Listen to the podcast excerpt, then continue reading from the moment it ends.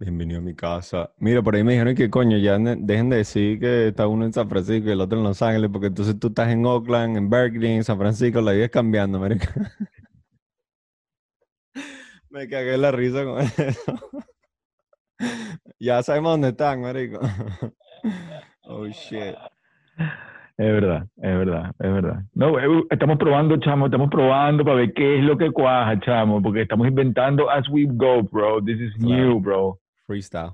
Todo, sí, pa, hay que ver lo que funciona. Y es, es- dime todo lo que funcione, weón. Y lo que no funcione también, weón. O sea, No, a mí me pero- da risa Pero cuando la tú gente porque te estás moviendo, yo, yo porque, bueno, no sé, porque me parece como que una ficha, estoy transmitiendo desde aquí, tal, fichando, tal. Pero no, no, ya la gente sabe, ya la gente, ya tenemos el público, ya la gente sabe, ya arrancamos de uno.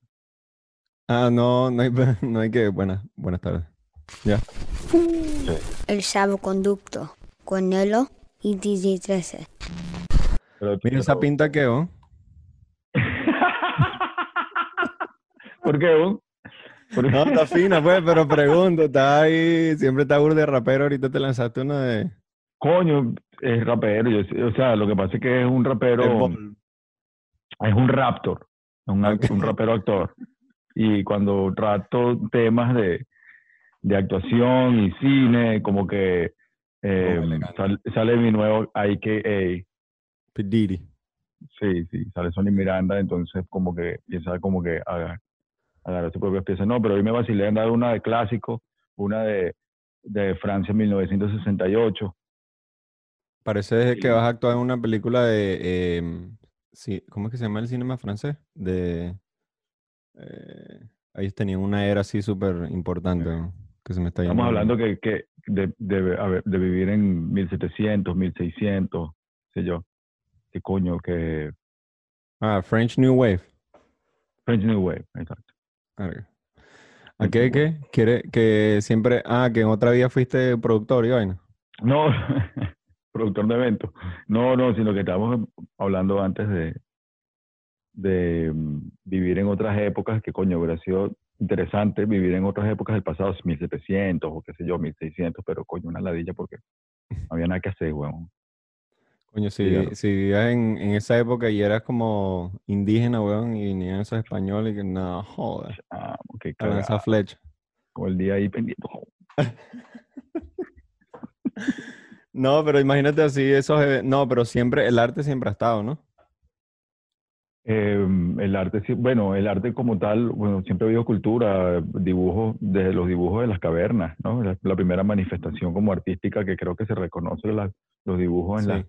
en las cavernas cuando pintaban, los, cuando salían de cacería y regresaban y le enseñaban a los que estaban ahí, les enseñaban como los animales que habían y tal, como las primeras expresiones, pero arte como tal, sí, arte, pero No sé, pintura, después... ya después cuando lo declaran arte de museo y tal, y todo eso es moderno, pues, todo eso Claro. ya es más No, en- yo, yo te estaba diciendo que en, eh, no sé en qué época, o sea, en 1800, y vaina, era como el, llevabas así una carretilla y tenías atrás como todo el circo, si un enanito, un- el oso, el circo de los freaks. de los- Ajá, exacto, los bufones, los bufones. Los, los bufones tenían como una labor interesante en el, en el reino, eran los que únicos que permitían así que echaran chistes y vaina, y hicieran reír al rey y vaina. Pero en cuando como Bufón. el bufón. Qué risa el bufón. Ese nombre es arrecho, bufón. Hay muchos elementos de bufón siempre en la cultura ahorita contemporánea también, yo creo. No como bufón, bufón, pero sí elementos que son así Claro. en la música, hay muchos también. Bueno, en el teatro, por ejemplo, actuar en el teatro y actuar en frente de una cámara en una película, por ejemplo, es como dos tipos de actuación distintos, ¿no? Como que el teatro tiene que ser como más expresivo porque la gente te está viendo eh, como de lejos, ¿no? Sí, sí, entran otros elementos, pues. Entran otros elementos en juego, eh, que, que tienes que, la voz, el nivel, o sea, cuando estás microfoneado en, una, en un, un set y vas, estás haciendo escenas tras escenas y estás uniendo una historia a través de escenas, pero cuando estás en vivo tienes otra, otros elementos que entran que realmente yo desconozco porque no, no soy actor de teatro ni, ni me gusta, o sea, es algo que respeto muchísimo, pero no, no le llegué por ahí, pues no es mi, el fuerte. No es mi fuerte. no es mi Hay unos fuerte. actores de teatro arrechos, Pero sí, claro, por supuesto, y es un, y es un medio súper, súper eh, puro en el sentido de, de la actuación y, y maravilloso, muy, muy interesante, pero no, nunca he tenido la oportunidad de, de hacer teatro, nunca, nunca, nunca, nunca. Mm. ¿Qué, ¿Cuál te gustaría? Ya de por sí conseguí peli, ya de por sí conseguí películas difíciles. No, teatro no joda, mano. Bueno, y que Los Ángeles no es muy conocido por el teatro tampoco. No, no, no, no lo es, no lo es. Más como... Teatro es New York.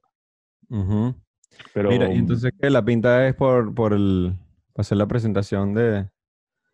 No, Mr. la pinta es porque, no, de vez en cuando me, me vacilo este personaje, es más eso con lo que tú dices, esta nueva onda, pero no, no, mentira, no sé, me vacila esta nota. ¿Pero por qué? ¿Está mal? Me- No, está de pinga, weón, pero es como para para entender como el... Puede ser el, El flow. alter ego, por ejemplo, ajá, el flow. el alter ego. Ahorita, bueno, sí, no, es un alter ego como que Sony Miranda, diferente. Tony Miranda. Sony, Sony, Sony, Ah, Sony Sony. Miranda, Ok. Sony Miranda. Ahí puede ser salsero o actor. El- o el pichón. Ah, no, es el pichón. Es el pichón en realidad, que es como más salsero. Es una nota medio salsera también. El pichón. Medio Willy Colón. ¿Quién es el pichón? nota- ¿Tú no decías el una vaina así en una canción? El pichón es un acá mío. Un acá mío que era como el, el, el acá salso, salsero. El pichón. Y creo que también tengo esta nota de Willy Colón pendiente ahí. Este, estoy haciendo como audiciones para la gente que vea este podcast, los productores de cine que vean este podcast, que ya me vean de una vez con la pinta de Willy, para ver si puedo conseguir mi papel de Willy Colón que tanto sueño. man. Entonces, ya de una vez, Estás como... pongo dice- fácil, se la pongo fácil, hago el podcast, no importa, y ya estoy audicionando para, para ¿Cómo Willy sería Colón. Willy Colón como esa época? Joven. No, un tipo como muy, muy curioso, muy ambicioso, con un son. Ah, Recuerda que él empezó, empezó a, pro- a- a hacer discos y a producir a los 16 años. Mm, ujú. Eh, este, es una vaina que, bueno, hay que estudiarlo, pues habría que estudiar muy bien, pero es un chamo Él que es burda creció. jodedor, weón. Sí, y ha, cam- y, ha, y ha cambiado mucho durante su vida, ha cambiado, pasado como por muchas etapas, ¿no? Muy, muy interesante esa vida también. Un documental de Willy sería lo máximo. Verga, sí. De muchos salseros, weón. Creo que ahí hay Sí, de mucho, de mucho, para de cortar. mucho. La película, la película de Oscar de León o SJ que siempre voy a estar pichando aquí en este podcast para los que escuchan ahí. Como deberían hacer una serie de Fania donde se vaya como No, entrelazando la olvídate. vaina. Hay como para ocho episodios, una vaina así. Sería, pana, eso sería. Em, Sí, exacto, como que esas partes culturales yo creo que también pueden tener el mismo impacto que yo sé que tienen, que si las vainas de narco y vainas, que yo sé que tienen números y yo sé que por eso es Claro. que continúan haciéndolas y en realidad está bien. Pero yo creo que si sacan esas vainas así de la, de la Fania y esas de la salsa de esa época y hacerla como súper realista, no una cosa así, tú sabes, Sí. novelesca, sino hacer una vaina, tú sabes, real, de la época Bien, bien hecha. Sí, con sí. Héctor, de verdad, lo que pasa es que, bueno, este, necesitaría tener un espíritu independiente, que es lo que se estaba hablando antes de, de querer hacer algo siempre, o sea, fuera de lo común, no la, ay, una cosa así toda, tú sabes, maquillada como que un pelo, como fue la película de Héctor, no sé si la viste, el cantante. Sí, todo bueno. No es que. Sí, ah, buena, buena, rechísima, no, buena, pero buena, bueno. buena, sí, yo también, yo también la disfruté, pero yo me iría hacia una película un poco más, Como la de Selena, una vaina así. no, más calle todavía. Coño, a mí la de Selena me pareció arrecha, Ay, Selena, la película. Sí, me pareció que tenía como, o sea, no es que era underground ni nada, pues, pero tenía como, como que lo lograron, pues. No era tan Sí, sí, sí. cuestionable la vaina. Sí, sí. Pero eso es más como, eso es más como un biopic, ¿no? Como Sí, un biopic. sí. Pero yo, yo no haría un biopic de la Fania, yo haría como que, Ah, claro, claro. de repente yo haría como un, un, un momento de la Fania en el momento que estaban como en el tope cúspide, qué O sé cuando yo, antes que se explotaran. así. seten- 77, claro, con reflexiones al comienzo, pero en el 77, 78, cuando fueron, qué sé yo, hay un concierto famoso que hicieron en África, por ejemplo, Nah, huevón. ese, nada más como ese, ese fragmento, por ejemplo, que fueron todos en un avión, todos a viajar para allá y a, a tocar allá. Ese es una película, pero hacerla real, cámara en mano, todo el peo, los personajes. Ah, claro, real. claro. No, si es una Esa peli, la eso se presta. Eso Pero es una serie, marico, sería recho. Una serie, perdón, serie, serie. serie Ah, serie, ok, decir, ya, ya. Serie, claro. No, pero una serie tiene estela para cortar desde que cómo se conocieron, qué pasó, el drama Oh. con no sé quién, Con Fania Records, con todo, todo, todo. Eso ese sería poco de personajes por eso, eh, por eso es la pinta, y entonces lo que hago es que, coño, se conectaba algún productor al podcast, una vaina, un productor arrechísimo, y dice, verga, qué bolas, ahí está. Y aparte, con este gran director, con el que cuento yo de colega al lado, dice, coño, y aparte, o sea, tengo a Willy y tengo el director para la serie de una vez. Entonces, como que se las, se las pone, el salvoconducto se la pone facilito, Bombita. bombita. Eh, nombre de la fan. sería, no y, y y- y se llama así, All Stars. That's it, ni siquiera fan. Se llama Hasta All Stars. coño. That's it, bro. Se lo estoy poniendo ahí. Se lo estoy poniendo ahí. ¿Y sabes quién es Oscar de León? Estamos claros que es el vudú. Está listo. Te lo te puse otro nombre ahí. Coño. pero como- bueno, como Oscar de León. Hacer un bigote así está difícil, marico. Ah, no, vudú. vudú- no, vudú tiene ese bigote. Lo que pasa es que Sí. vudú se afeita, pero sí, sí, no, si vudú. No, si vudú, si pela bigote, no, lo que sale es rupa, Rafucho. Rafucho Colmenares. bigote esos setentosos así es burda difícil, marico. No todo el mundo lo puede lograr. Nada más con la vida de Oscar León es una película ya. Pero la serie. Sí, vale. puede llevar, la serie puede ser varios capítulos, así como igualito como hace Narco, varios capítulos que va y va viajando por distintos artistas. Pues. ¿Viste la serie de Nicky. Jam? No, no la he visto. Yo lo vi el otro día. Conozco muy poco de. Nicky Jam. Conozco muy poco Sí, yo no sabía mucho de él. Bueno, de- en el momento que salió con eh, Daddy Yankee en esa época, es lo único que me acordaba. Pero sí sé que- Pero sí sé que está desde, que, desde cuando yo estoy.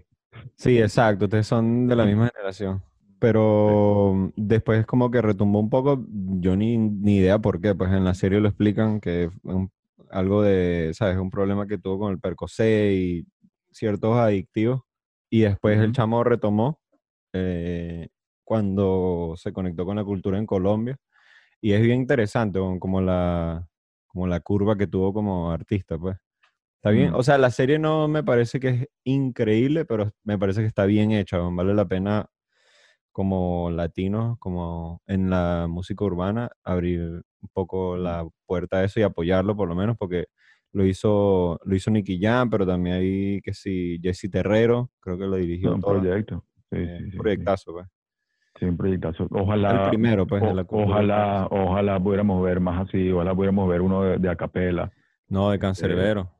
de Cancerbero, este, Cancerbero ojalá, ojalá la podremos ver una serie así, y podemos ver más material así nuestro, de nuestra cultura, en, en Netflix, no cosas tan, a veces tan, tan ajenas, pero siempre con, con un espíritu in- independiente de que sea como más, como de riesgo, como esas películas independientes de los comienzos de los 90.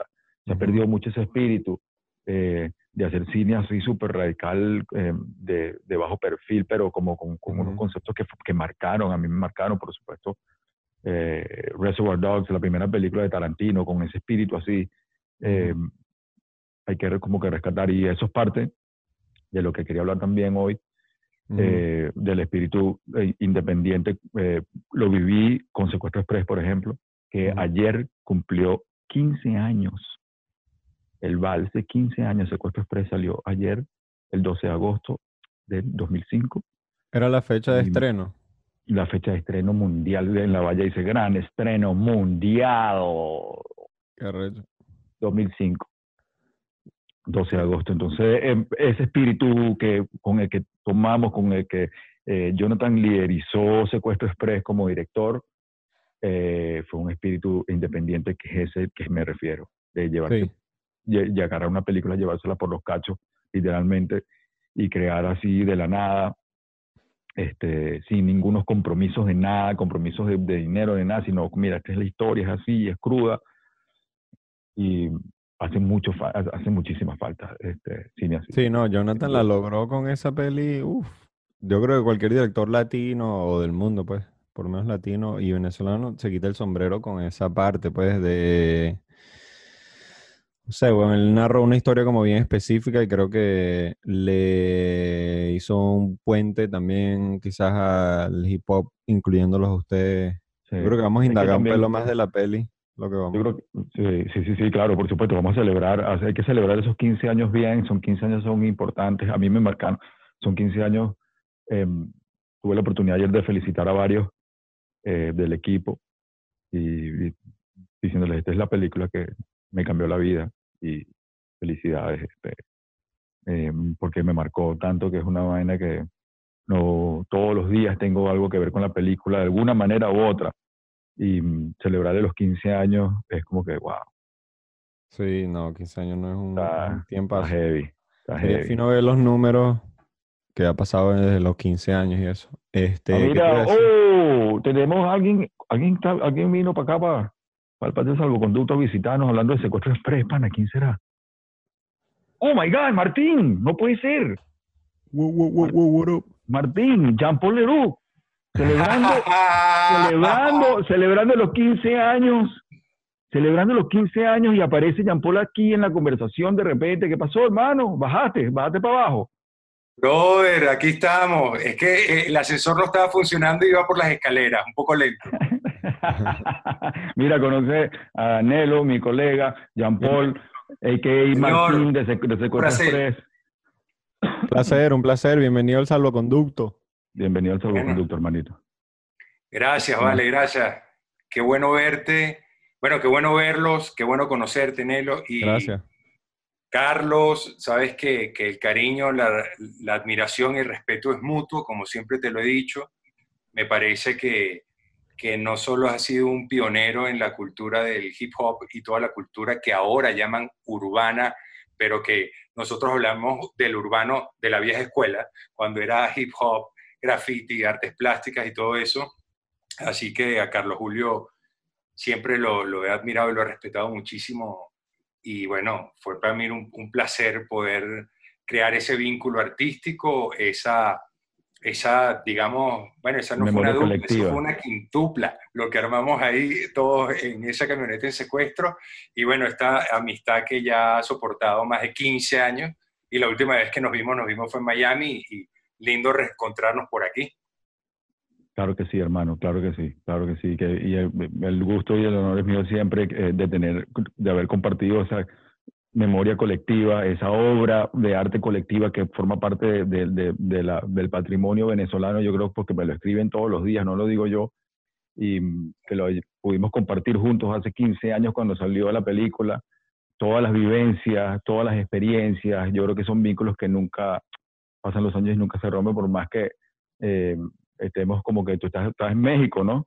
Estoy en Ciudad de México ahorita, sí. Sí, y bueno, ya estamos. Ciudad que conoces tú mucho, porque tú también tuviste tu Vive. paso por ahí aquí. comencé, ahí comencé, Y, ahí sí. y, bueno, de alguna manera, sí, lo que dices tú es un referente de la, yo quisiera decir como de la cultura pop de, de principios del- de este nuevo siglo en Venezuela, pero también fue un referente para todos los cineastas latinoamericanos. Yo que tuve la fortuna por mi trabajo, bendito Dios y gracias al universo de poder estar en, en Colombia, en Argentina, aquí en México, poder trabajar con colegas de muchísimos países, Perú, Chile, de tantos países.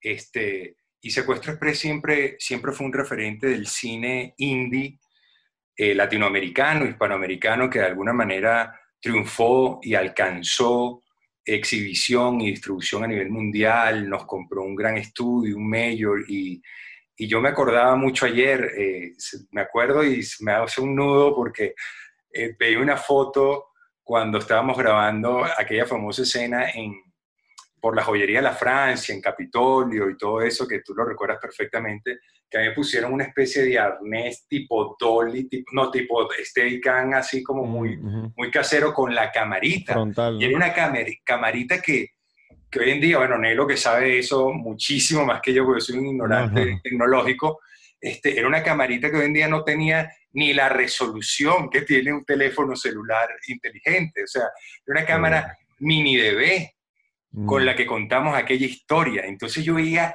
yo veía aquella camarita en la foto ayer, porque la foto que, que- que publicamos todos fue una foto que yo tomé, hablando de cámara, con una camarita digital en la autopista, le pedí a la que era mi novia de la época, le dije, oye, pasa lento por aquí, por la autopista del Este, que yo quiero ir tomando fotos, que ah, estaba bajo de la esfera de, de Nivea, quería tener una foto de esa valla para tenerla para el recuerdo. Entonces yo tomé fotos con una camarita y bueno, salieron ahí medio mal cuadradas, ya sabes, la velocidad del carro y tal. Yo las acomodé y las guardé y, y justo ahora en la pandemia, revisando discos duros viejos, me refiero a la computadora, no a mi memoria, porque si es una memoria vieja, estoy grande, este, conseguí material de la película y todo, y cuando vi esa valla, yo dije, Wow, coño, se van a cumplir 15 años del estreno.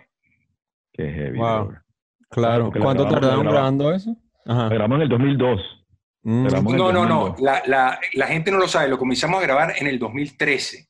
Los ensayos lo hicimos en 2003, 3, 2003. 3, 3, en el 2003. Ya. Los ensayos lo, lo hicimos en, en diciembre del 2002, que paramos que el, que el país entró en paro. Fue cuando el paro Mm. petrolero. ¿Te Ujú. acuerdas? 13. Claro.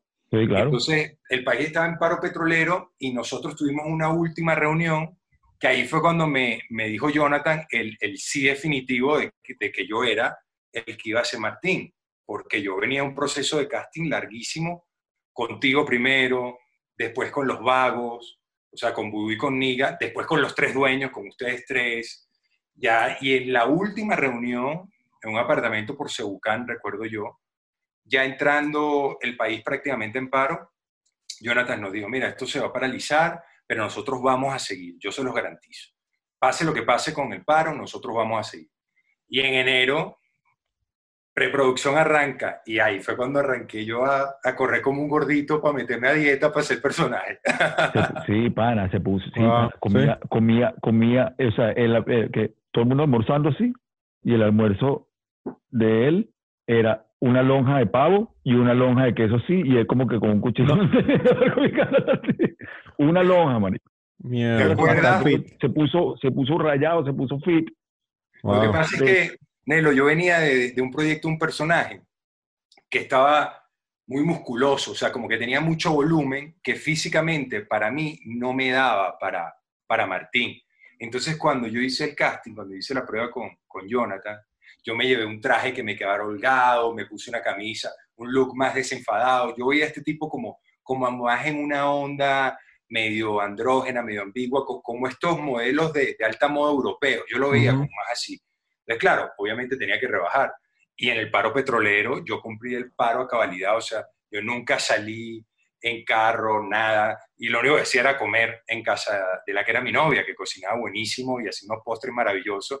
Entonces, cuando me llaman en enero y me dicen que hay que hacer la película, dije, pues yo tengo que llegar al peso que quería para el personaje. Claro. Y lo que cuenta 13 es que yo hice una trampa, que la gente no lo sabe, pero como la película pasa en un transcurso de horas, es la historia, desde una rumba en la noche Ajá. hasta el amanecer, y nosotros le íbamos a grabar prácticamente en orden cronológico, bastante ajustado a cómo se hacen los planes reales de rodaje, que nunca son en orden cronológico, sino el final es- se graba al principio y así va. Esto iba bastante parecido al orden cronológico. Yo dije, yo voy a jugar de que voy a ir perdiendo peso durante las semanas de rodaje para jugar con eso y el look del personaje se vea más demacrado y más desgastado. Entonces, nunca se me va a olvidar que una vez estábamos grabando en yo no sé qué parte de día y había una tienda esta de comida rápida que no voy a decir, que vendían pollo frito con empanizado, unas cosas así buenísimas, y estaba 13 manejando la camioneta en plena escena y todo el mundo, y entraba el olor, y entraba el No. olor, entonces 13 dice, coño, para el corte de comida vamos a mandar pedir, perdón que estoy diciendo groserías, aquí se puede No, decir no. Sí, sí se puede, claro. se puede. Y dice, sale todo. "Coño, aquí no tenemos que comer ese pollo, no, aquí tenemos hambre todo.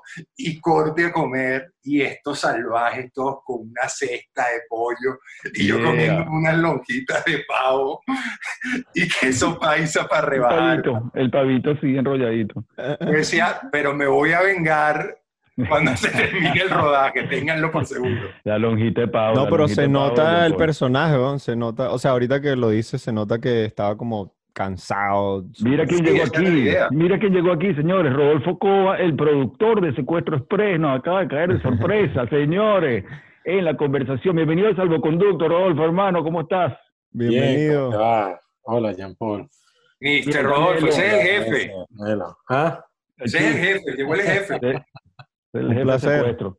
El productor de Secuestro Express. Feliz 15 años, hermano. Así es, así es. ¿Cómo están? Muy bien, muy bien. Por aquí, eh, John Paul nos estaba contando las anécdotas del personaje.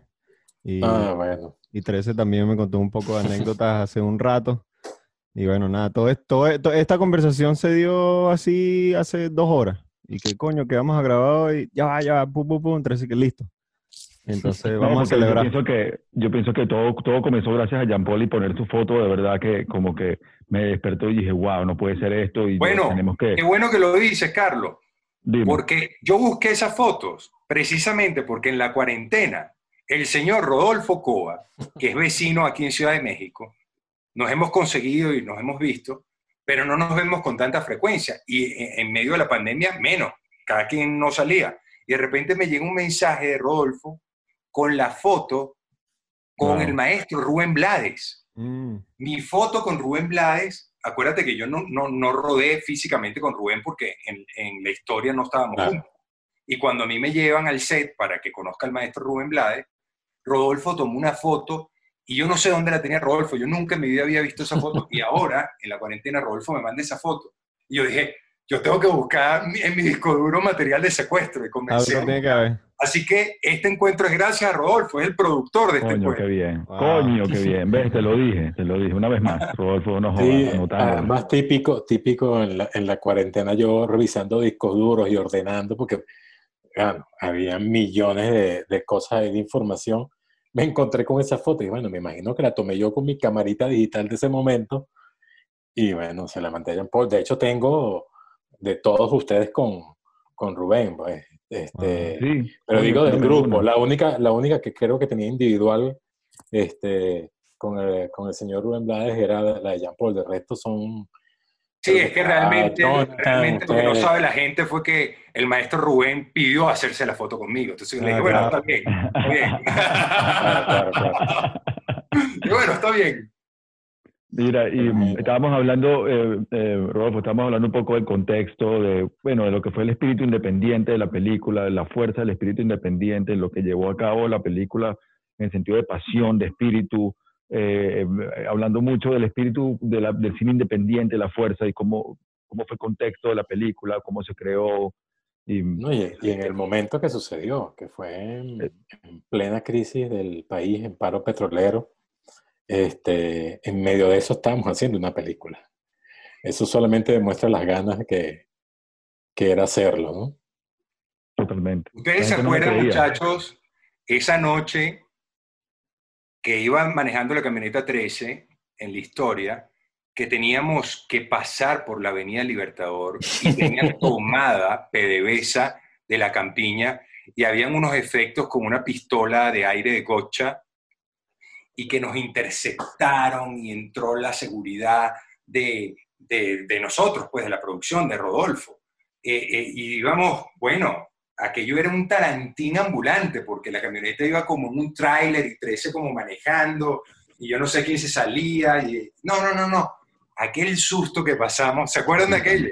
Nos persiguió una, una, una vaina, no sé. Unas un camionetas negras de seguridad de PDVSA, sí. Wow. No, porque teníamos un, un límite para hacer eh, las escenas de disparo y creo que era 13 precisamente el que se asomaba por la ventana con una ametralladora. Este, y eh, típico, todo el mundo está metido en el video así, no se dieron cuenta que habíamos salido de la zona de seguridad y estamos justo frente a, a PDVSA y dicen acción y bueno, el 13 lanzó una ráfaga por la ventana de la camioneta justo frente a PDVSA. Le diste al signo de PDVSA. Sin querer, Claro, queriendo. salieron todas las camionetas negras y nos persiguieron. Y, Coño, y además era un tráiler gigante, un tráiler que ocupaba dos canales de, de carro, ¿no? Eh, No, de coche. es que, es que Era, era muy pocos los lugares donde podíamos trabajar con esa cosa tan grande. Esa experiencia fue algo que, que me marcó por esa, esa escena de disparar sentado en la ventana, disparar hacia afuera con la UCI. eh, fue algo que, que me, me marcó porque era la Avenida Libertador, 2 de la mañana, 3 de la mañana, y era escena, a- acción, sentarme y disparar con, era el mismo sonido, no eran, la- obviamente no eran balas, pero era el mismo sonido, la misma Claro, detonación y la misma fuerza en el brazo, y era una y otra vez corte, no quedó otra, no quedó y al principio era como, al principio era como súper divertido y después, y- y entonces yo escuchaba el eco que viajaba por los edificios de la Libertador, nunca se me olvida, y yo decía, pana, la gente pensará que, que bolas lo que está pasando allá afuera y es la película, no se dan ni cuenta pues. Sí, No. bueno, pero si se asomaban veían que era una película, ¿no? No, hoy en día eso es era- pan de cada día. Un Era- camión con un pocotón de luces y, y como 30 personas colgando. Wow. Rodolfo, ¿y cómo cuando empezaron a producir la película, cómo conectaron con estos dos personajes que tenemos aquí y el resto del casting? ¿Cómo hicieron, cómo fue ese proceso con ellos? ¿Cómo decidieron? Bueno, este, Jonathan, creo que desde el primer momento, tanto Voodoo Niga como a 13 eh, eran como ya parte del proyecto desde los primeros tiempos, por decirlo así. Eh, y el resto sí eh, se, se, armó, se hizo un casting. Me acuerdo, Jean Paul tuvo que adelgazar muchísimo. No me estaba contando. Jean Paul era. Eh, era gordito. O sea, jugaba voleibol de playa, entonces era todo fit, así, todo. y tuvo que quitarse no sé cuántos kilos encima para poder hacer la casi, Casi nueve kilos me quité, casi nueve kilos. Sí, sí, sí. Este, y bueno, y por supuesto, eh, con los productores de la película que... ¡Ay! Se me cayó la silla. Ya va. Eh, los productores de la película que, que estaban en, Estados Unidos, o sea, los productores de, de verdad. Eh, yo fui el line producer.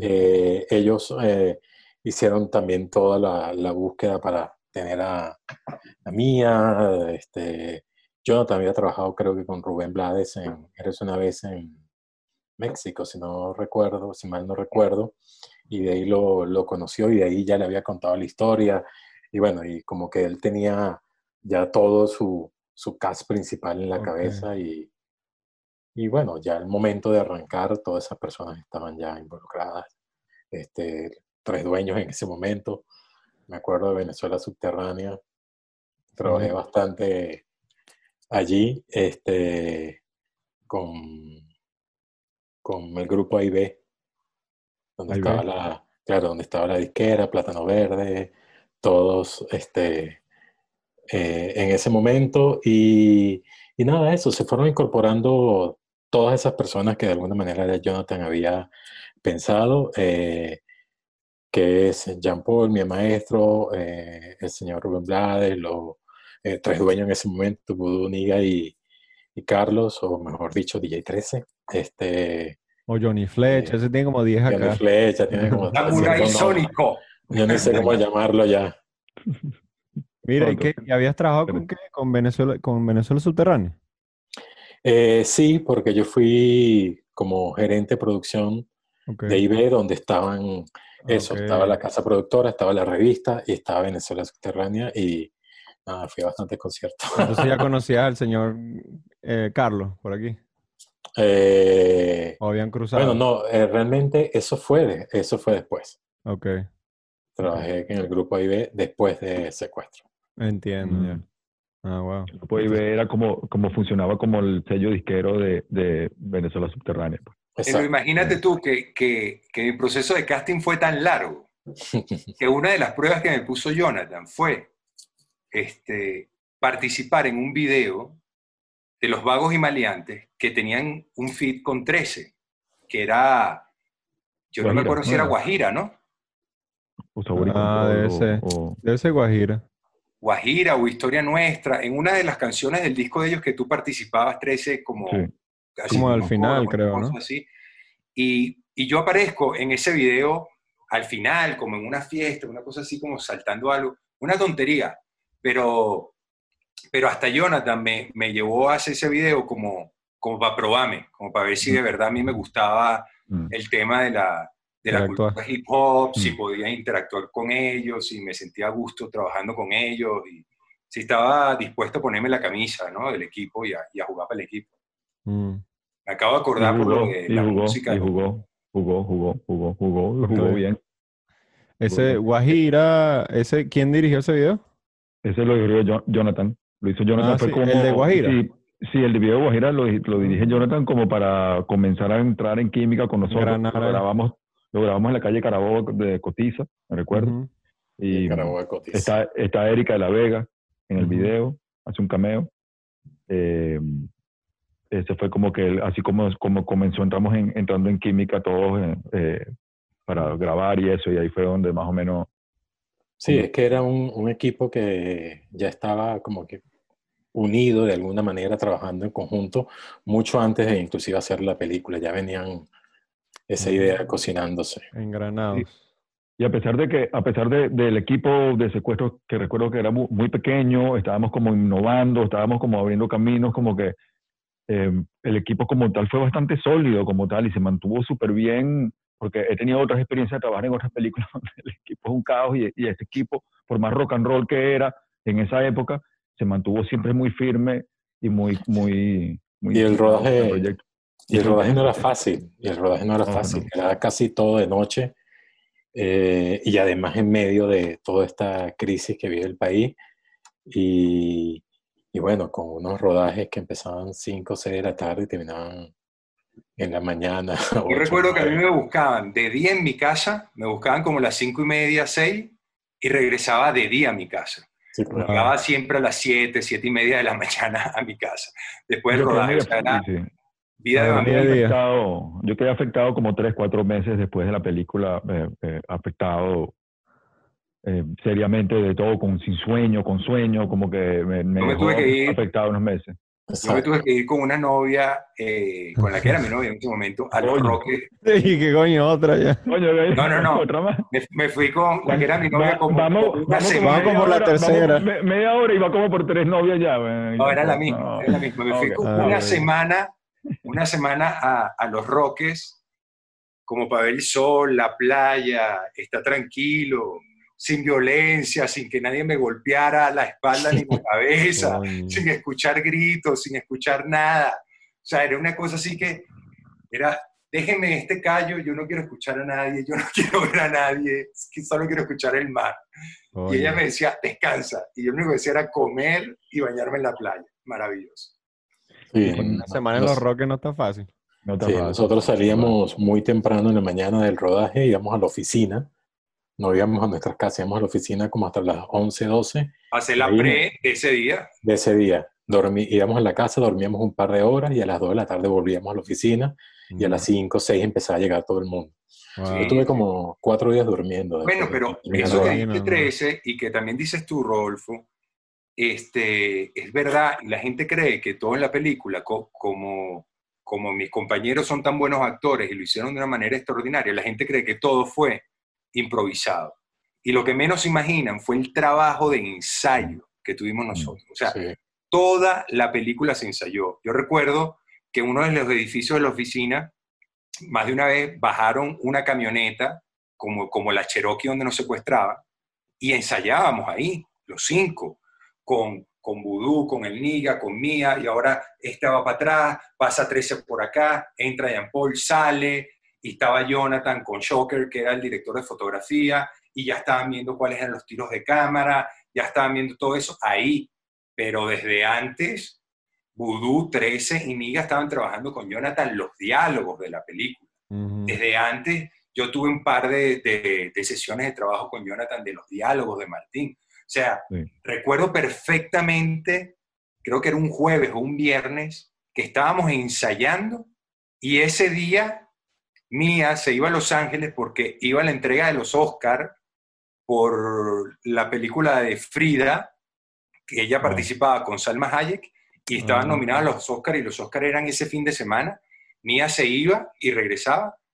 13 se iba a mudar a, a no sé dónde por lo de rodaje de la película y los muchachos Vudú y Niga también se iban a mudar para no sé dónde por lo de la película, como, o sea, ya estábamos como atletas de alta competencia. O sea, chicos, Vamos, ahora viene la concentración. Ahora de aquí para adelante solo la película. Todo el mundo se muda y no hay nada. Solo la película. Ellos pararon de gira, de medios, de discos, de música, de conciertos, de todo. Todo era la película, como atletas de alto rendimiento. ¿Y quién trajo, quién trajo ese aprendizaje o esa, ese enfoque tan específico a este rodaje? No sé, que lo diga 13 y Rodolfo, no tengo ni idea cuál fue el diseño. Yo creo Sí, que la bueno. pasión. La pasión, digo yo. Sí, la primera vez que, que recuerdo Jonathan y yo hablamos fue como en junio, julio del 2002 y la preproducción oficial empezó en febrero del 2003. Ahí solamente calcula todos los meses que, que había de, de trabajo previo. Y, y lo de, por trabajar en altas horas de la noche y todo, lo, lo que hicimos fue eh, concentrar a, este, a los actores principales eh, que estuviesen en lugares de, faxi- de fácil acceso. Ya. ¿no? Donde se pudieran pasar recogiendo rápido. Entonces uno estaba en Chuao, el otro estaba en Los Palos, en, en Cebucán, eh, creo que 13 estaba en Los Palos Grandes. Entonces era como que eh, todos concentrados en un área para poderlos recoger y, y, llevar también rápido para que no fuesen traslados tan largos este, en las madrugadas, con pocas horas de sueño. Entonces, bueno, era toda una logística y que se La última vez que me buscaron en mi casa fue cuando estaba en primaria el transporte del colegio. y, luego, y luego con secuestro no, premio iban a buscar todos los días. Y la vaina también era como, era como un reto porque, ok, tienes la escena, tenemos la escena, tenemos la vaina y tal, ahora métanse todos en una Cherokee con Jean Paul que mide como dos metros. ¿Me entiendes? Eh, eh, ¿Cómo eh, no? Civilino, civilino, vudú, sentados los, yo atrás, o sea, yo adelante, ¿no? Obviamente, porque yo estoy manejando la mayoría de las escenas de esas, pero sin aire, porque el aire no podía estar prendido, el aire acondicionado, Sonido. de- ventanas arriba, ¿entiendes? Tenemos un camarógrafo en el carro y, y ese calorón comienza y comienza esa esa Y luces, pana, y- hermano. y, la situación sonido. y- Y y sonido. y, y, Ah, y- sonido. y había que había que a- a- a- agredir a Jean Paul, o sea, era un espíritu muy fuerte, muy fuerte, muy fuerte, muy fuerte, muy fuerte. No, no había ningún tipo de complacencia en ese sentido, era como que dale y después, claro, había que abrir las puertas y todo el mundo respiraba y Bueno, esto que voy a contar es un poco disgusting, pero ¿te acuerdas toda esa secuencia que salíamos desde la Castellana, que comenzaba el rock and roll ahí en la farmacia de Altamira, justo la que queda detrás del celar en una esquina? Ahí comenzaba el mambo, ahí comenzaba el secuestro. Y nosotros nos íbamos por la Castellana y subíamos a la Cotamil. Y hacíamos ese recorrido en la Mm. Cotamil. Bueno, lo que voy a Una y contar es terrible, pero yo en dos ocasiones tuve que decirle a 13, para la camioneta, porque me tenía que bajar a vomitar Wow. literal.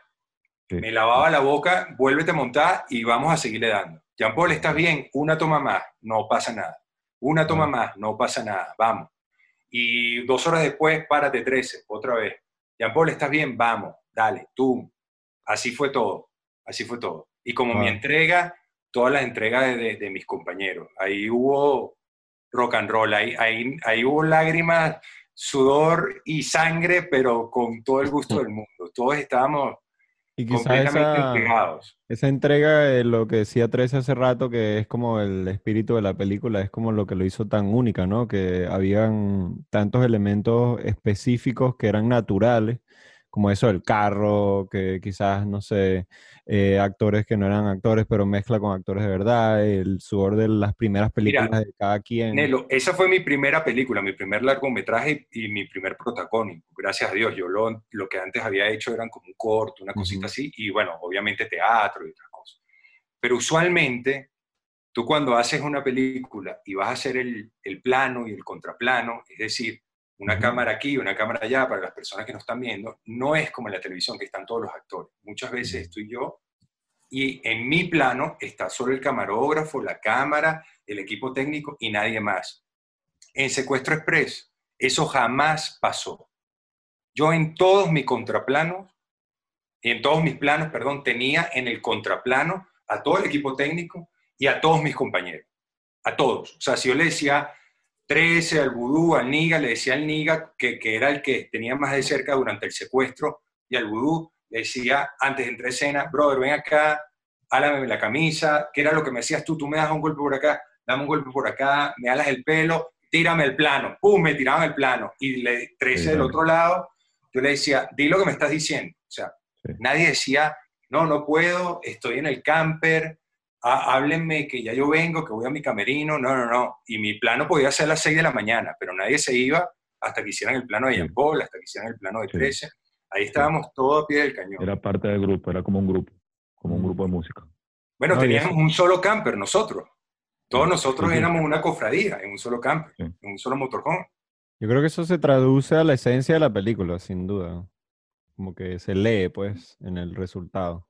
Me imagino que en la producción también hubieron bastantes momentos así, ¿no? Como de, bueno, no hay recursos para esto, tenemos que hacer esto y se hace, no Ah. sé, pues, se No, resuelve. no voy a decir que habían bastante, voy a decir que fue todo el tiempo. Ah, claro. Este, porque bueno, eso, el país estaba en unas condiciones muy específicas, hasta conseguir la gasolina para mover los camiones era todo un tema, ¿no? Claro. Este, porque era un paro petrolero, no había gasolina. Este, y, y en general fue así. Éramos, no éramos un equipo muy grande, el equipo de producción éramos cuatro o cinco personas en comparación con, este, sí. Ah, bueno, teníamos tres pasantes, me acuerdo. eh, tres pasantes y, y Esos pasantes en Cuatro personas. pero, pero pasantes que fueron pero como primeros asistentes de producción. Claro. y, y cuatro personas, bueno, sumándome yo, cinco. Este, entonces, claro, no era una producción que se manejaba desde una oficina, ¿no? Como sucede en muchos proyectos, como me ha tocado a mí de repente que soy productor ejecutivo de un proyecto y voy un par de veces al Claro. a la semana. eh, no, acá era tan poquita gente y la logística era tan complicada, tan grande, era tanta calle, eh, tráfico, en fin, todo lo que sucedía, que siempre estábamos todo el tiempo todos en set. Wow. Este, porque, bueno, la logística era, como te digo, compleja. Y además habían particularidades. Siempre que en ese momento la ciudad estaba dividida, ¿no? Entre los lugares que controlaba el, el gobierno y los lugares que controlaban la oposición. Entonces íbamos a filmar, por ejemplo, en la Plaza Altamira, que estaba tomada por los militares, este, y los militares tenían la duda si nosotros éramos grupo de un grupo de gobierno que íbamos a tirar un atentado contra los militares. Entonces ponían francotiradores en los edificios, de manera que si hacíamos algo simplemente nos disparaban. Pues. Verga, yo no sabía Este, nada de eso. No. Sí, sí, claro que sí. que- Coño, qué bien. Y cuando trabajábamos en el centro, el- la gente adepta al gobierno pensábamos que éramos en la oposición y que podíamos hacer un atentado en el, en el centro. No, vale. Entonces ponían gente a custodiarnos este, por si acaso hacíamos algo. Entonces, siempre en cualquiera el lugar que estábamos, siempre había alguien que nos estaba vigilando este, mí- a por si mí- acaso Qué este, fuerte. íbamos a A mí hacer me algo. tocó los guardaespaldas que tuve en el centro, en la escena del escape por la Casa Amarilla, era gente de los círculos bolivarianos. Y como un gesto de cortesía, me llevaron a conocer a la jefa de- del círculo bolivariano que estaba eh, en la zona. A la postre, esa era la señora, que en paz descanse y que Dios la tenga en su gloria, la señora Lina Ron. Mierda. Sí, claro. Yo la conocí ahí. ¿Tú te acuerdas de ese episodio, Rodolfo? Sí, claro, claro. Este, y Teresa que dice eso, ahora entiendes por qué el vudú te decía que no te comieras esos perros asquerosos en la película en la Plaza Altamira. Tú querías ir para allá. Ay, sí, no, y además que em, em, grabamos en Parque Central, arriba, en la parte, en la Ah, azotea sí. de Parque Central, azotea, el Parque Central penthouse, sí. histórico, el penthouse. Yo recuerdo eh, preparándome para las escenas viendo em, la vista eh, de, de que se veía desde arriba todo el Ávila, eh, es la cantidad de, leyendas que había en Parque Central, que, que si la, la culebra gigante del sótano de Parque Central, que si la Sí, sí, fantasma sí. De, la, de la niñita, y era como una, era una azotea abandonada de, del- de Parque Central, si Era no me un- equivoco. ¿eh? Era un colegio, era un kinder. Era un, colegio que se había incendiado. Ajá. Era un Ah, colegio que había incendiado. o sea, que tenía una Entonces energía- estaba todo destruido ahí. Todo sí, sí. creepy, era la, la locación, era muy freak. Súper Sí, sí, creepy. ¿Te acuerdas que yo te mandé un video que hicimos con unos eh, breakdancers, 13? De Sí, un... sí, sí, sí. Bueno, fue ahí también. también. Sí, pero Mm. 10 años después, Mm. no sé. Otro, otro, o- eh, otra locación clásica fue la del Aladín, eh, el Hotel Aladín, que cuando entramos, subimos, bajamos, nos roban, no nos roban la camioneta, esa parte del Aladín, en la escalera del Aladín. Eh, Aquí es donde tienes que poner la voz en off, en postproducción de échale mantequilla, Ese coño, bueno. y para que la gente, esa. la gente se ría y se sienta complacida. Exacto, con- dale. Ahí tuvimos una semana. Pobre Jean Paul, o sea, semana. Jean Paul, ¿cómo te sientes tú con lo de, con lo de échate, échale mantequilla que siempre te lo dirán y te lo van a decir siempre? ¿Cómo lo asumes? ¿Cómo lo asumes? Porque Fíjate tú siempre. que- Ayer, ayer posteé y yo sabía, yo, yo decía 10, 9, 8, 7, 6 y échale mantequilla el primer comentario, échale mantequilla el segundo comentario. Yo, coño, padre. Tú sabes que para mí es, es, como, es como rendirle un honor, un tributo a, a, a Secuestro, ¿no? A la película. Porque quiere decir que la gente la vio, que se le quedó en el subconsciente, que, que la dominan. O sea, eh, a mí me impresiona porque de cuando en cuando por ahí siempre aparece un comentario en las redes de alguien diciéndome, échale mantequilla, la suerte es la excusa de los fracasados, el peluche feo. El peluche feo viene es un de trabajo de improvisación que hicimos en los ensayos, Sí. Carlos, o sea, 13 y yo. Estábamos haciendo un trabajo en una escena y entre tantas cosas, 13 como para eh, tortu- torturarme y, y saturarme psicológicamente dentro de todo el tema del secuestro para tratar de que el, el personaje colapsara y se rompiera, me ponía a cantar unas canciones y luego iba como de canciones como muy pavosas, ¿no? Me decía como que tú debes cantar tal cosa y tal cosa, así como canciones pop que obviamente no podíamos usar en la película porque no teníamos derecho. Y Trece con su ingenio se inventó esa canción. Entonces él la cantaba El y yo como que, la, como que no, le, no le cogía la onda, no la agarraba y él me amenazaba con la pistola, ¿no? Entonces me decía como que cántala, cántala, cántala. Y luego en el rodaje fue que ocurrió la magia, ¿no? Del ingenio de él, con el beat de él, y comienza a, a- así a encañonarme, y yo ahí, por supuesto, estaba jugando el juego, y para mí era un, un acto de terror, de terror absoluto escuchar esa canción. Hoy en día me dicen el peluche feo y a mí se me pinta una sonrisa en la cara porque digo, wow, lo que creamos, ¿no? Lo que creamos que la gente lo recuerda. Lo mismo pasa con Échale Mantequilla, ¿no? Mm. Wow, esos son momentos que son mágicos.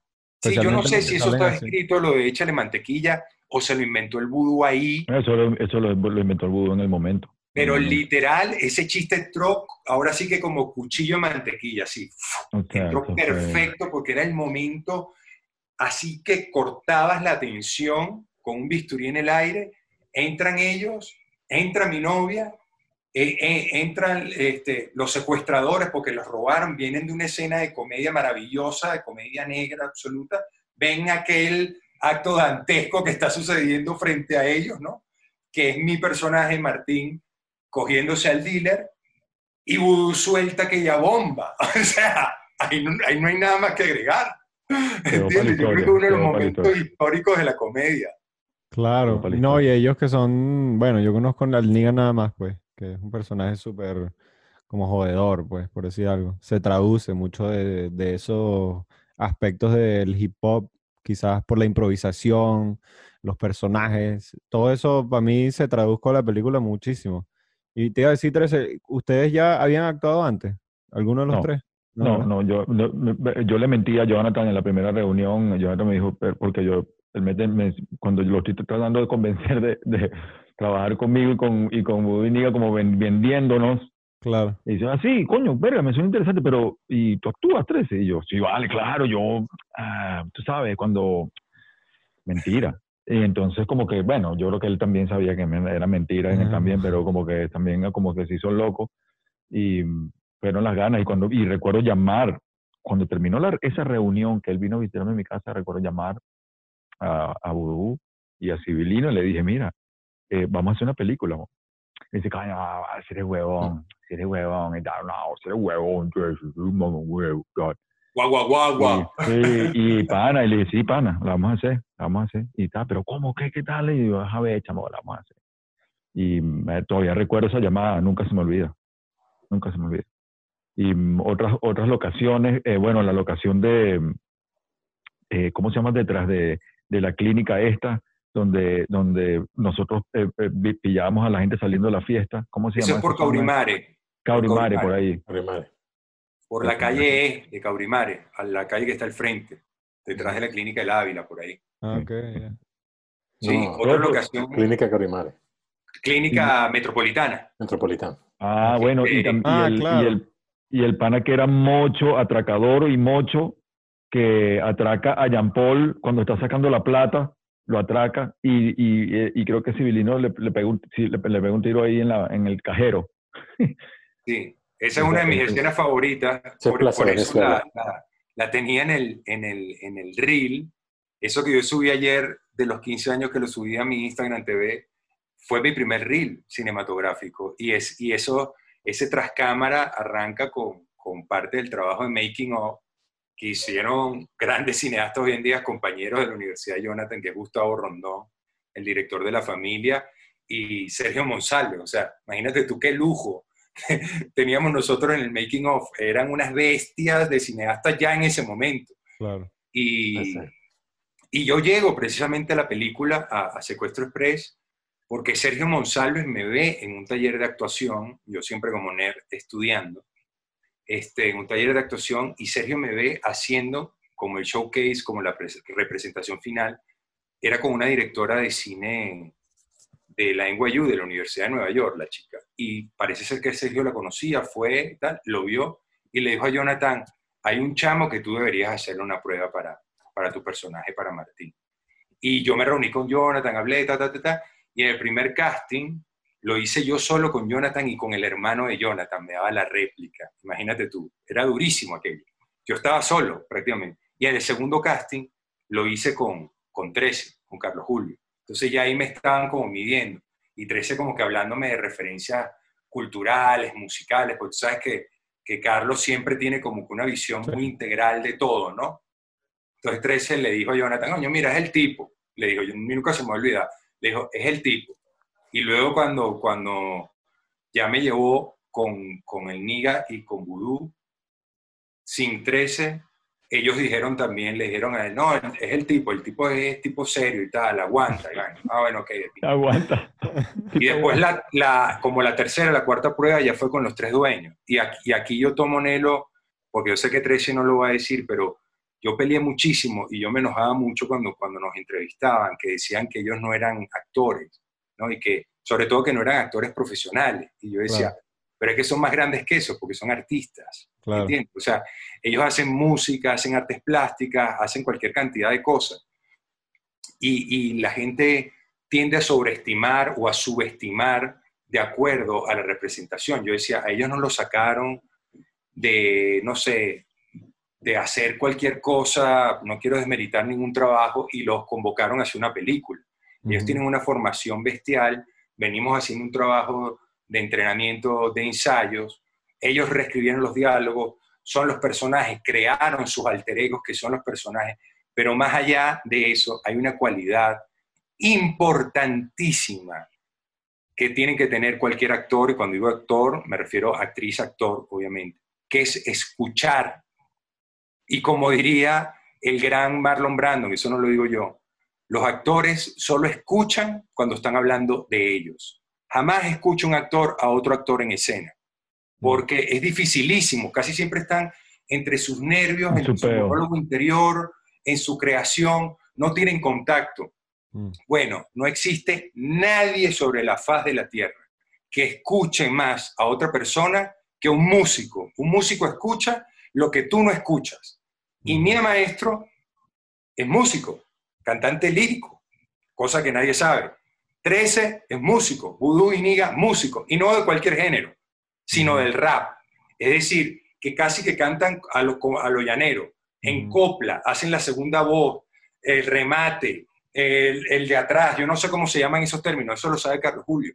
Entonces, los tipos están súper conectados, están ahí presentes en todas las escenas, o sea, no hubo una línea, una improvisación, una reacción, que yo soltara o una acción que yo propusiera, que ellos jamás reaccionaran a eso. Mm. Cuando yo he estado en otras escenas donde prácticamente me he tenido que, o sea, que topar de frente así con el compañero, con la compañera, coño, para que me vean, mm. porque están con la mirada nubilada, no, no te ven. Entonces, mm. ellos están completamente presentes en escena. Entonces, por eso es que yo digo que el trabajo el ensamble actoral que se logra en Secuestro Express es gracias a la música. Mm. Yo ahí era un fantasma, yo era un completo desconocido. Mi maestro era la estrella. Los Vagos y Maleantes eran la estrella del rap, del hip hop underground en Caracas. Y 13 era el ícono, el tótem del hip hop, porque a la gente no se le puede olvidar que 13 era la corte. O sea, los que nos enseñaron a escuchar hip hop venezolano en español fue la corte. Antes lo único que habíamos escuchado era Control Machete, ¿entiendes? Que era mexicano en español. Entonces, hay algo ahí que la gente dice, bueno, ellos nunca habían actuado. Sí, pero la llevaban robada porque tenían un background brutal, ¿sí me entiendes? Y perdón que me desviva. Gracias por eso. No, admiración por mis compañeros. Gracias por eso, papá. Pero yo no los tengo que defender. Su trabajo habla por ellos. Yo no tengo que decir nada. Es que lo pongo en duda que vea la película. Claro. No, pero eso es algo que siempre sale en el cine como, bueno, eh, vamos a trabajar con actores que no han actuado, que quizás están más cerca de la música, del fashion, etcétera, ¿sabes? O del patinaje, qué sé yo. Y eh, siento que suele pasar como que los actores la pegan, como en este escenario de Secuestro Express, donde ellos lograron integrarse en el personaje o no funciona para nada, ¿sabes? Entonces un, como que siento que a veces también los chamos no entienden la transición que puede tener una persona como tuvieron tres dueños a la actuación. Y bueno, y 13 siguió actuando, imagínate, se abrió un camino por ahí, pues. Y yo el Niga también, el Niga también. Todos el Niga también, y Voodoo, exacto. Tiene mucho que ver el ojo del director en este caso.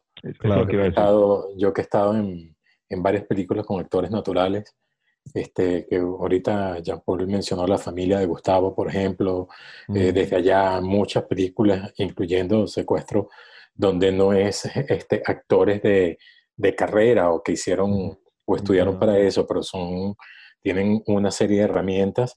Este, ahí, cuando funciona, está, en, por supuesto, el mérito y el talento de, de, esos actores que naturalmente tienen una, una, condición, pero también el ojo del director que sabe llevarlos y buscar el punto exacto donde ellos van a, por supuesto, explotar aún mejor ese talento y esa cualidad. Entonces ahí tiene mucho que ver, sin duda alguna, eso. Adaptarlo, claro. Imagínate que, que, Jonathan se hubiese equivocado de casting y a mí me da el personaje del vudú.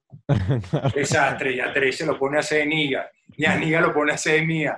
No funciona. no, trabajar también con quizás, ponte, no sé, no por decir ningún nombre, pues, pero quizás un rapero que quizás no logra llevar dirección. ¿Sabes? Y no se logra adaptar a ese personaje, aunque por más que se parezca a lo que él rapea, a la final es un personaje y él tiene que aprender a improvisar, etc. Y, aparte, que, aparte que cuando grabamos eh, para el 2003, ya eh, los tres dueños como tal, o la unión de Vagos y ya, se, ya llevaba cuatro o cinco años eh, tocando conciertos juntos, ¿sabes? Como que esa química que se ve ahí no no se hizo en el momento, es que eso se venía cultivando ya y eso se aprovecha, como dice Rodolfo, el director como que simplemente tiene la visión de agarrar y poder mover las piezas para que todo lo demás calce, pues. Yo pienso que es mucha, mucha, mucha magia y visión del director de saber que estas piezas y estos elementos con estas herramientas pueden funcionar y hacer el trabajo, el trabajo óptimo, pues. Eso fue eh, más eh, de mérito de, de Jonathan, pues. Mira, Jonathan tenía una sutileza tan arrecha para dirigir, digo yo, que, que, que, o sea, no se puede olvidar la gente que éramos cinco personajes principales, como dice Trace, montados en una camioneta.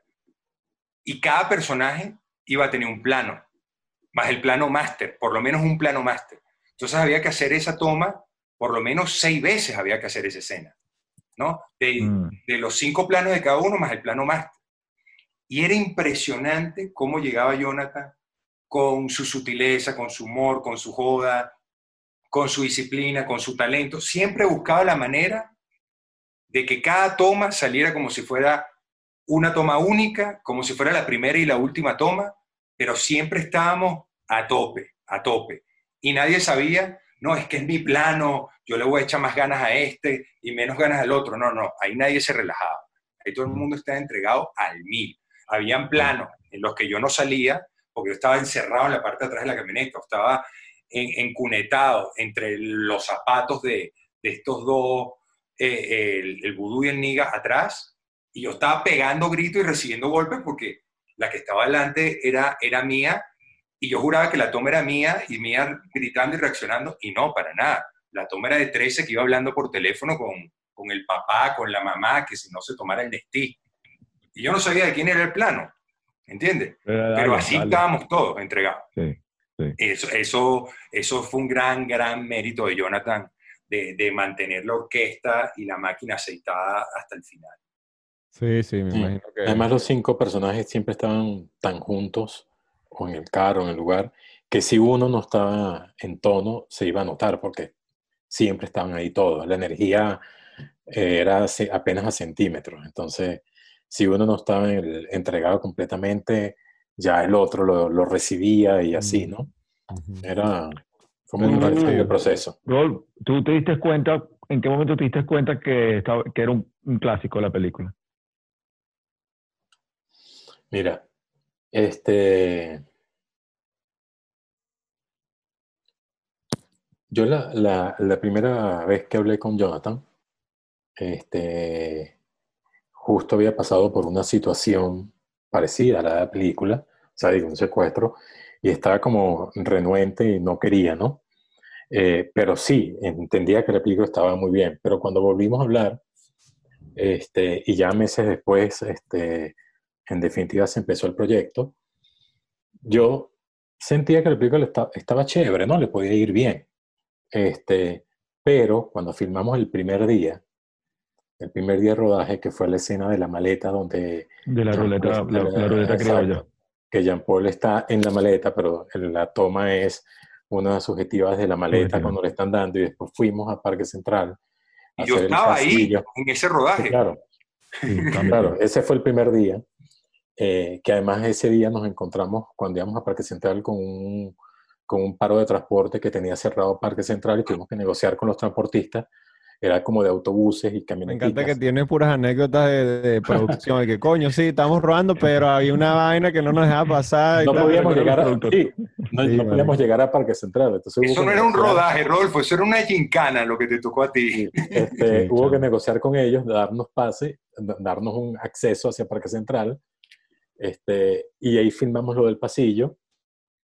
En ese momento, más allá de que, por supuesto, durante toda la pre estaba el ojo, la estética, lo que quería hacer el director, también era mi primer largometraje. Había hecho muchos cortos, pero no había hecho largos. Okay. Este, entonces, como que la dinámica todavía no la, no la tenía como muy clara.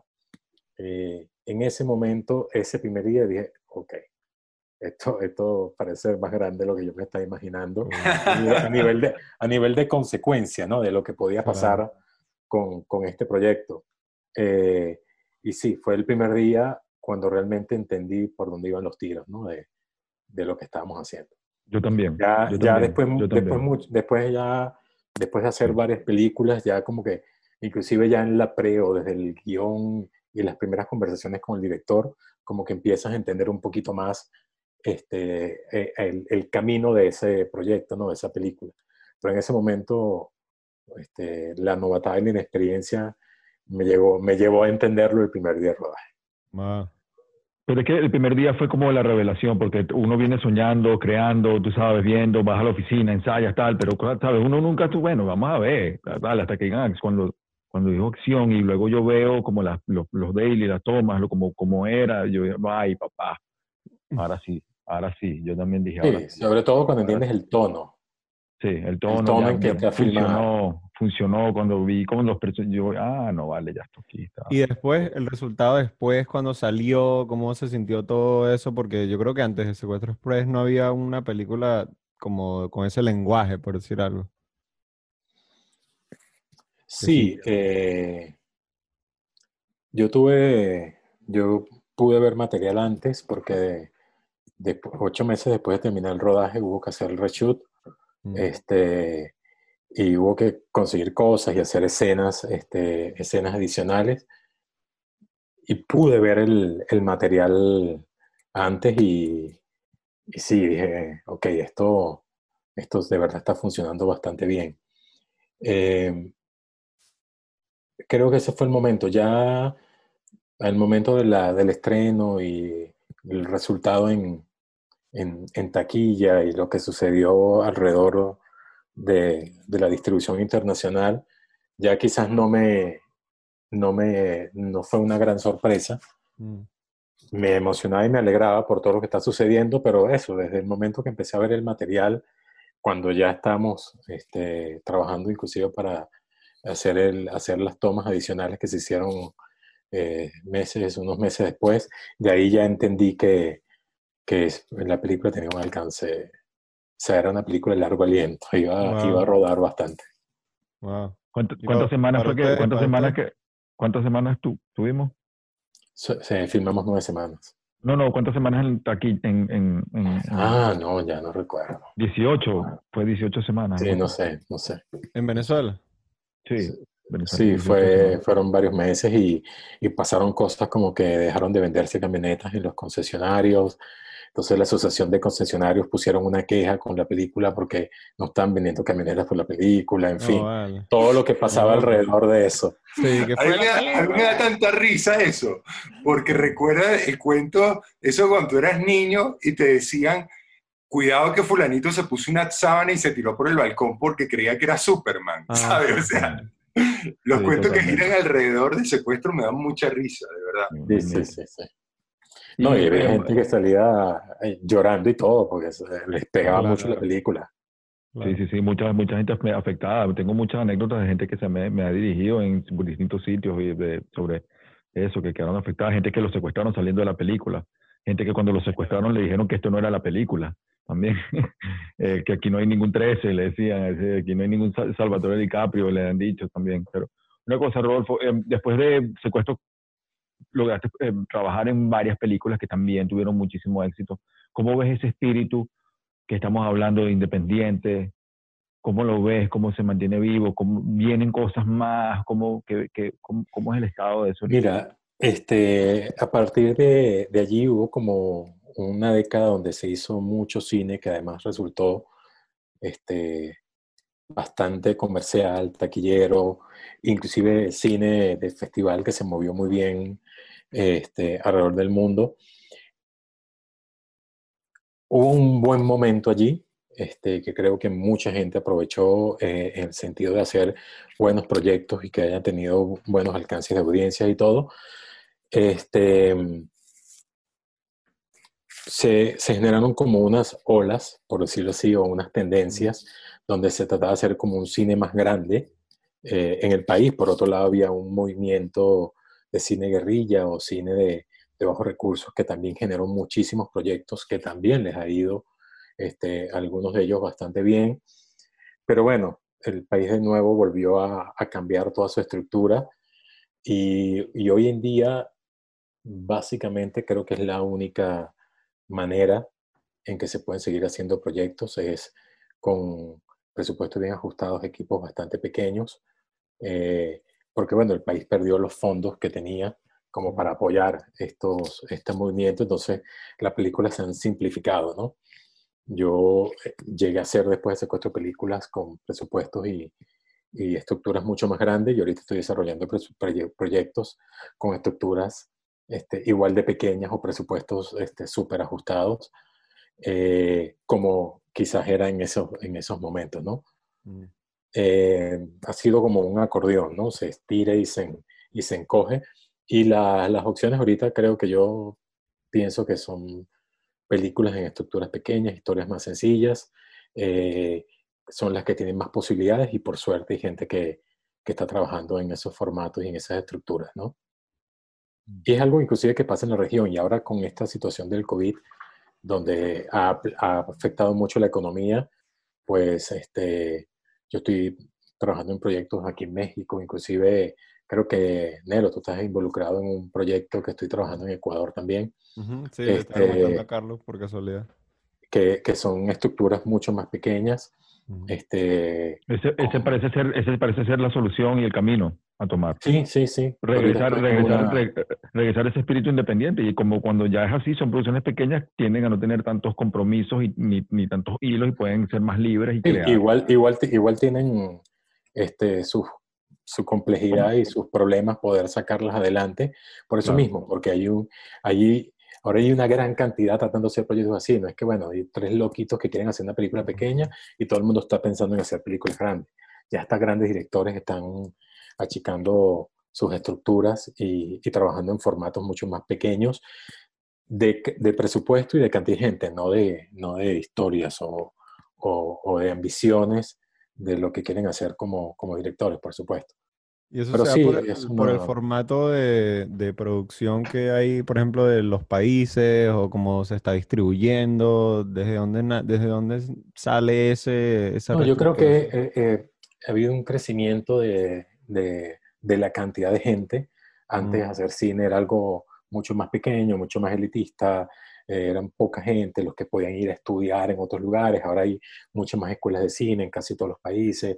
Se están graduando muchas personas en producción, arte, fotografía, dirección, en, todas, en todos lugares. Entonces, al crecer el, el mercado, por supuesto, hay que empezar a buscar opciones Mm. y encontrar nichos, ¿no? Donde puedo yo desarrollarme, porque antes eran pequeños. Yo traté de hacer películas en los años 90 este, y era sumamente difícil. Decían que si tres películas al año y habían 10 productores, entonces siempre caía en uno de los productores con experiencia y uno no tenía. A partir del año 2000 se empieza a abrir un poco más, y entonces yo entro, consigo un hueco, por decirlo así, para poder trabajar, porque ya, este, inclusive en el 2000 8, 9, cuando hicimos La Hora Cero, que fue una película también súper taquillera, ya entonces habían cámaras red, ya las cámaras digitales, ya no tenía que filmar en 35, cada vez las cámaras más pequeñas, había más marcas digitales, entonces como que era más fácil eh, acceder a todo eso eh, y cada vez habían más gente estudiando, más personas, más chicos y chicas este, graduándose en cinematografía y por supuesto se abrió el mercado. Este, Ahora, por ejemplo, están las plataformas, entonces se abre aún más las opciones porque hay series y cada vez se abre, se abre, se abre. Este, aunque parece que se va achicando, la verdad es que se va abriendo el mercado. Este, se sigue haciendo cine, quizás menos cine ahora, están las plataformas, están las series web, este, la televisión también ha abierto este, su campo, ya no solamente producen telenovelas o unitarios como hacían antes, ahora hay más producciones, inclusive películas para televisión. Entonces, bueno, todo eso ha ido haciendo que de alguna manera se vaya este, generando cada vez más necesidad de talento. Este, y en esas opciones, por supuesto, igual sigue siendo una pirámide. Este, La punta, este, hay menos gente, pero mientras va bajando hay más gente que puede ir desarrollándose en otras áreas, ¿no? Y los proyectos de bajo presupuesto, sin duda alguna, este, una de esas áreas que se abrió eh, porque bueno, los, se ha sido más accesible este, todos los elementos materiales, ya no hay que, necesitas millones y muchas latas de películas para filmar, y hay gente que está filmando y he visto películas en festivales hechas con celulares, así que cada vez este, las opciones van... O sea que sin duda alguna, Rodolfo, para ti también la era digital democratizó el cine, ¿no? Nos, nos dio la posibilidad mucho. Sí, hay muchas más opciones. Hoy, hoy en día yo no me cierro ninguna, o sea, mm. yo estoy haciendo películas con presupuestos más grandes, con presupuestos más chicos, estoy haciendo ahorita un proyecto que está dirigido por, por, por teleconferencia, donde por se hizo en medio de, de, esta pandemia y todo el mundo está en sus casas. Este, o sea, cada vez hay más opciones y, y simplemente hay que seguirlas experimentando y viviendo. Interesante. Bueno, por ahí me escribieron en las redes sociales a propósito de lo de secuestro. Tienen que hacer secuestro express 2. Bueno, Rodolfo y Carlos. si van a hacer dos, hagan la, precuela, coño, porque yo voy a estar muerto, voy a salir como fantasma. Esa es la pregunta, todo el mundo me dice la parte 2, yo no sé, yo la respeto tanto que no sé, ¿sabes? Es como Hagan la precuela, mm. no, no, no la parte 2, porque yo saldría como un fantasma ahí. Tendría que ser que Jonathan regrese y diga, señores, ¿Cómo me llamaba? ¿Cómo me llamaba? 13. ¿Estás sentado? ¿Estás sentado, chamo? Tengo la segunda parte. Hasta que esa llamada no llegue, no, no creo que vaya a ser, porque quizás tenga algo, yo no, estoy seguro, no dudo que Jonathan, si quisiera darle una vuelta a las cosas con su genialidad, creo que lo puede lograr. Y otra pregunta que me hacen full, ¿por qué no está en Netflix? Fíjate que estuve en Netflix en México cuando yo me mudé a México. Hace siete años, la película estaba en Netflix México. Mm. Ahora no está en Netflix México, está en Amazon, perdón, en Prime Video, que es la plataforma de Amazon, de Amazon Prime México. Mm, no sé en qué otra plataforma está, pero en Amazon, Amazon, Video también de aquí está, pero no está en Netflix. Sí, bueno, pero eso depende, eso depende básicamente del, de la gente de ventas mundial, donde la pone, donde consigue no bueno, tiene que, ver nada en eso. Películas de Miramax. Claro, claro, claro. No, pero solamente preguntando. Otra cosa, eh, Rolfo, ¿qué, te pareció Narco? Eh, Narcos me, ha gustado, no todas las temporadas, pero me ha gustado. ¿Cuál te gustó más? Eh, las primeras tres temporadas, que son las de Colombia, me gustaron bastante. Quizás porque, y, esto va a sonar un poco extraño, pero no, lo estoy diciendo simplemente por el hecho de la cercanía de los países y de los personajes que teníamos mucha más información y conocíamos más que de repente los narcos mexicanos, eh, que por ejemplo yo no conocía. Eh, las dos temporadas mexicanas un narco que para mí es completamente nuevo, es descubrirlo, mientras que Pablo Escobar este, o los Orejuelas eran personajes que teníamos mucha información en, en Venezuela. Entonces Y- había, claro. eh, había más empatía, por eso digo, eh, eh, cuidado con la palabra, había más empatía porque los conocías, ¿no? Claro, entiendo. Este, entiendo, sabías un entiendo poco más de su, de su historia. Sí, más, más cercanía, sí, sí. Y Y, estos de- y- personajes de, de México son más recientes también, entonces quizás no se han volvido, no se han vuelto No. tan... No, pero fíjate que, que eh, las primeras dos temporadas mexicanas tienen negocios con los Orejuelas, eh, con los Claro. carteles de Medellín y Cali, o sea, sucedía en claro. paralelo. Eh, Mm. Pero nosotros no teníamos esa información. Claro, no es verdad. Yo tengo, tengo un pana por aquí que creció en Tijuana y tiene unas historias así que si un tío lo secuestró la familia de Arellano, no sé qué vaina, que para nosotros quizá era como la cercanía con Colombia, ¿sabes? Que teníamos Claro. esa, esas proximidad. ¿Y, y el, y el trabajo de Wagner qué te pareció? Ah, sí, aquí tenemos un Con el debate. acento, con el acento, el peor del acento. Lo, pudiste sobrepasar, lo pudiste sobrepasar, que Eh, dijiste, eh, es extraño, dijiste, dijiste, ay coño, qué cagada. No, bueno, es no extraño. parar bola. es extraño los primeros capítulos, pero el tipo es un actor increíble y, y ya, tú simplemente te Eso lo de crees así contigo. tenga ese acento. ¿Tú, Yo- Jean-Paul, qué opinas? No me molesta. fíjate, eh, eh, yo no soy muy imparcial porque eh, yo sigo a Wagner de- del cine brasilero. Yo he visto, muy, bueno, no mucho cine brasilero, el, el poco que comercialmente uno le llega.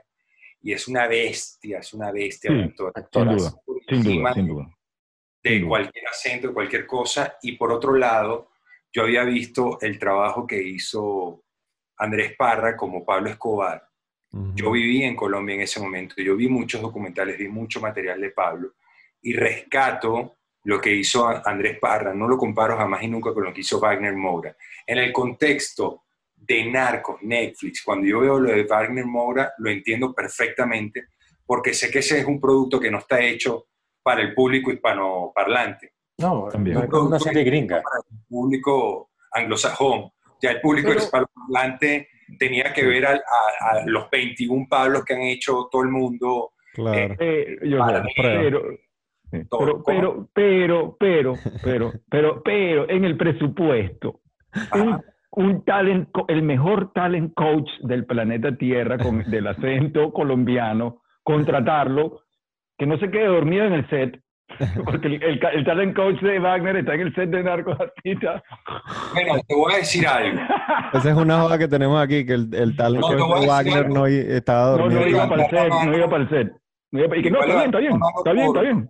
Por Buenísimo, los buenísimo. actores, por los actores comprometidos, de verdad, verdad. Yo agradezco más el acento de Wagner Moura, que él está aprendiendo a hablar español y está hablando en español paisa, Sí, no cualquier colombiano, a Sí. actores, actores hispanoparlantes que están en narcos y en muchas series y que quieren hacer de paisa, me- de Medallo, Medellín, el eje cafetero o antioqueño específico, y están hablando un acento supuestamente colombiano que no llega ni a Cúcuta, llega ese acento.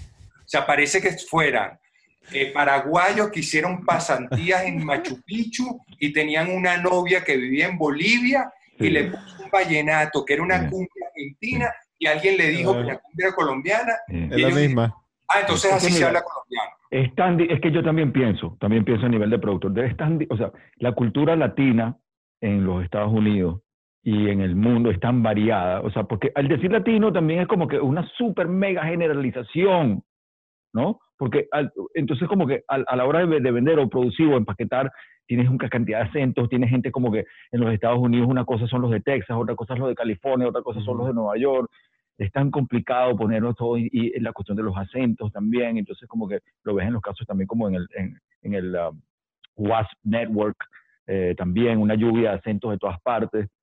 Y uno trata de simplemente hacerse la vista gorda y como que simplemente concentrarse en las actuaciones, pero es algo que hay que tomar en cuenta a nivel de coño. eh, deberían mí me da más mucha acti- risa. Más, más acting a coach, usar- más acting coach. El acting coach debería estar ahí, plata debería estar todo. El a acting coach debería estar. risa. no.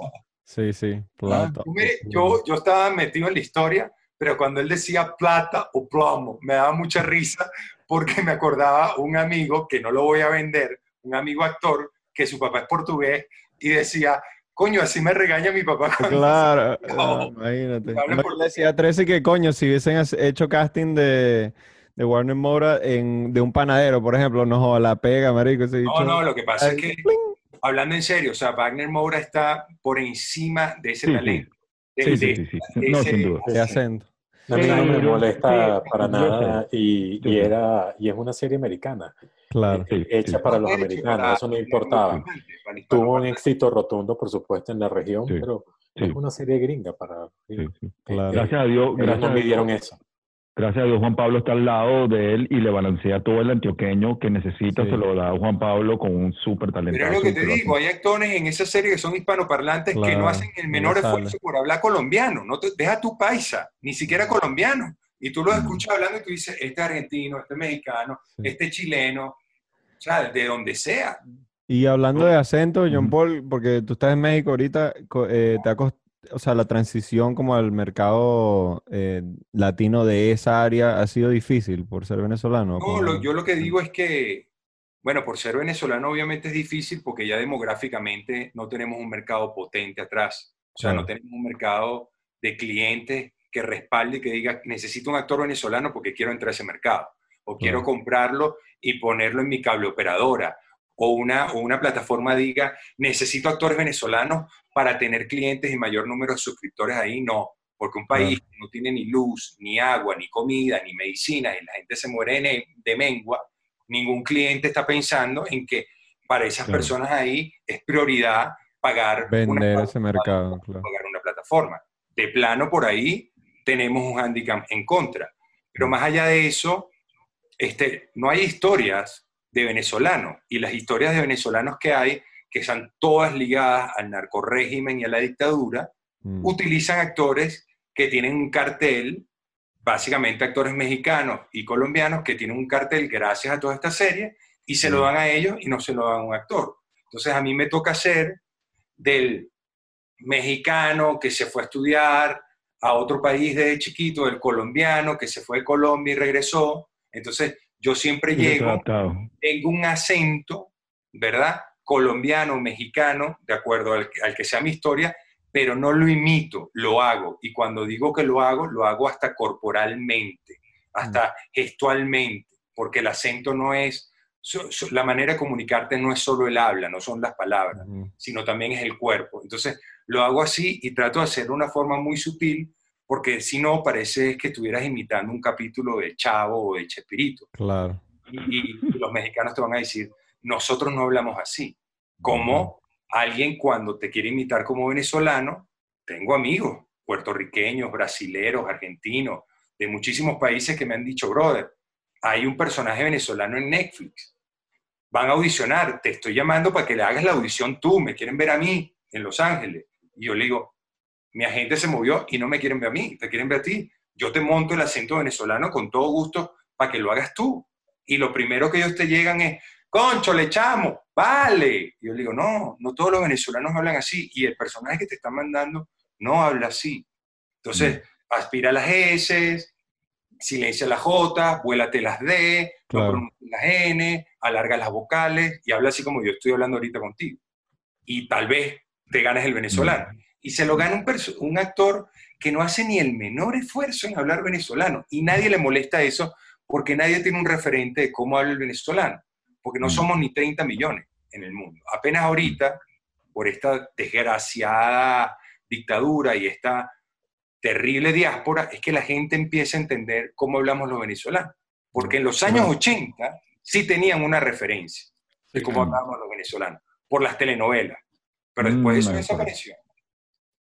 Rodolfo, em, una cosa, una, estamos Ah. visualizando, visualizando y mentalizando una serie de la Fania llevada a cabo en los 70, en un fragmento de la vida de la Fania. Eh, hay una persona aquí que puede hacer una audición de Willy Colón perfectamente. Eh, queremos hacer una serie de la Fania. ¿Cómo la ves?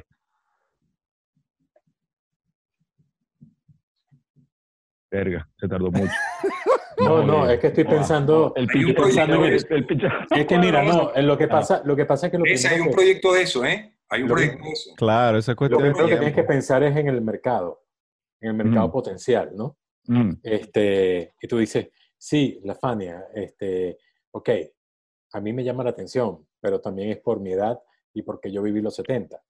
Este, eh, habría que ver para ser este, eh, sincero, así como un análisis rápido, es cuál es el mercado real. Este, porque, por ejemplo, una serie para Netflix. Madonna es mucho más nueva. Y yo hace poco en Twitter vi una chica como de 20 años que acaba de descubrir Madonna por un videoclip donde sale eh, Nicki Minaj, no sé, dos o tres personas más, Taylor Swift, y ya descubrió. Entonces dice, ay, mira, yo no sabía que esta tipa existía y tal. Y Madonna, que es del 80 para acá, imagínate la Fania que es de los 70.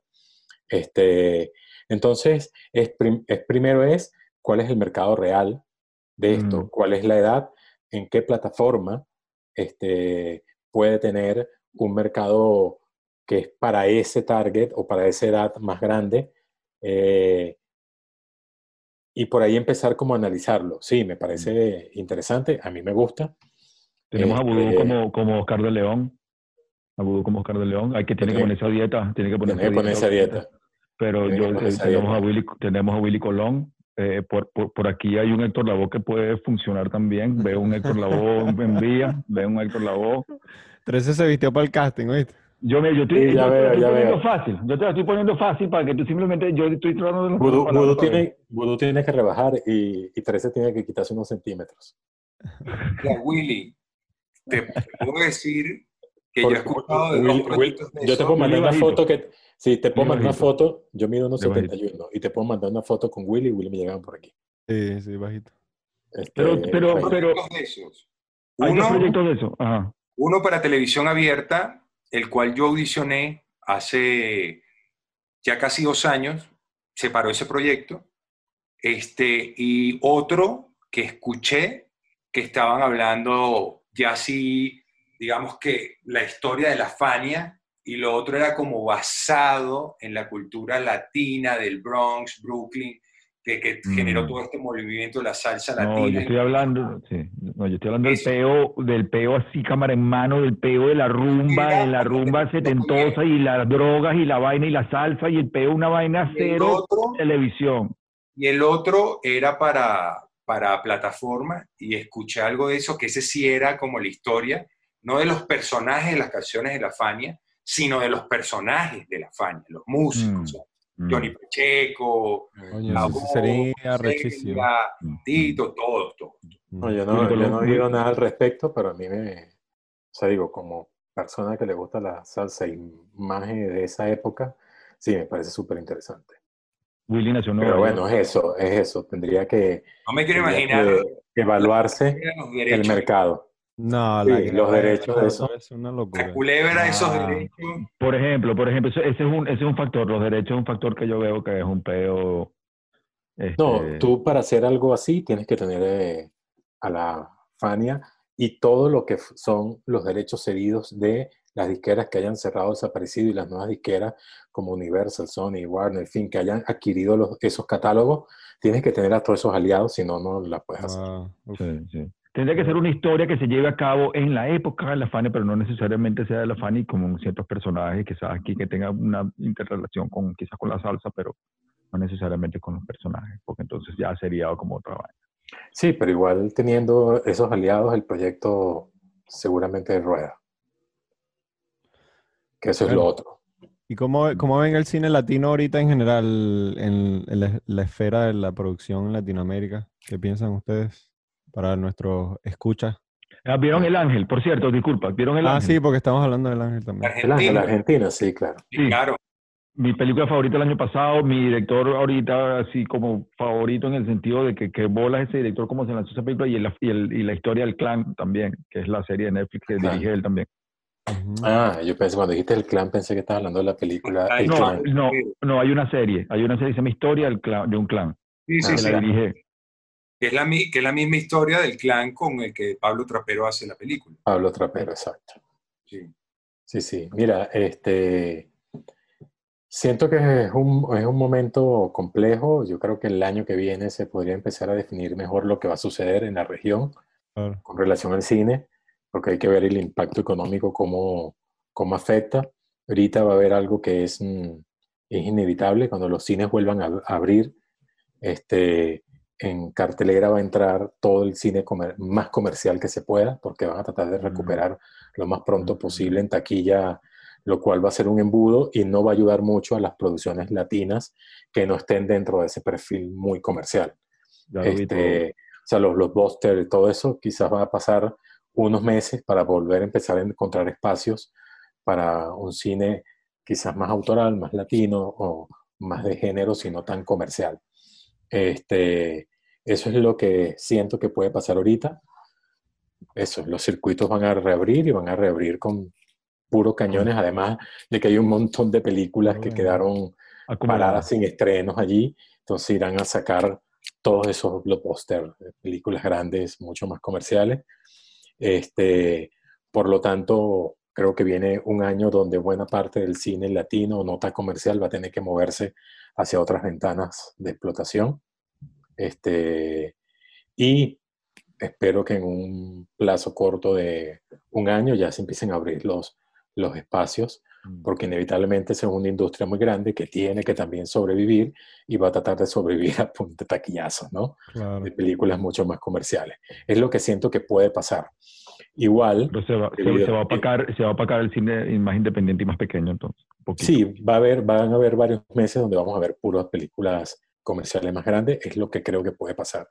Y lo otro es que debido a esta crisis económica que están viviendo todos los países de la región, este, los fondos con que de alguna manera se trabajan los fondos blandos, con los que se trabaja el cine latino, se van a ver afectados, disminuidos, quizás si daban siete películas van a dar cuatro, porque van a tener que hacer todos los gobiernos ajustes en su economía.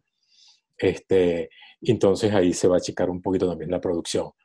Estimo que, esto es, pues. no, estimo que esto es como una transición de un año mm. hasta que los países empiecen eh, a recuperarse y se vuelva otra vez como a la normalidad este, dentro de la región. Pero bueno, es simplemente yo desde mi casa aquí encerrado hace tres, cuatro meses, aburrido, no, pero es lo que va a suceder. Es lo que creo que puede pasar, pero también creo que es algo de, transitorio y que inmediatamente empieza después a, engranar de nuevo. Mm. No sé qué piensa Jean Paul.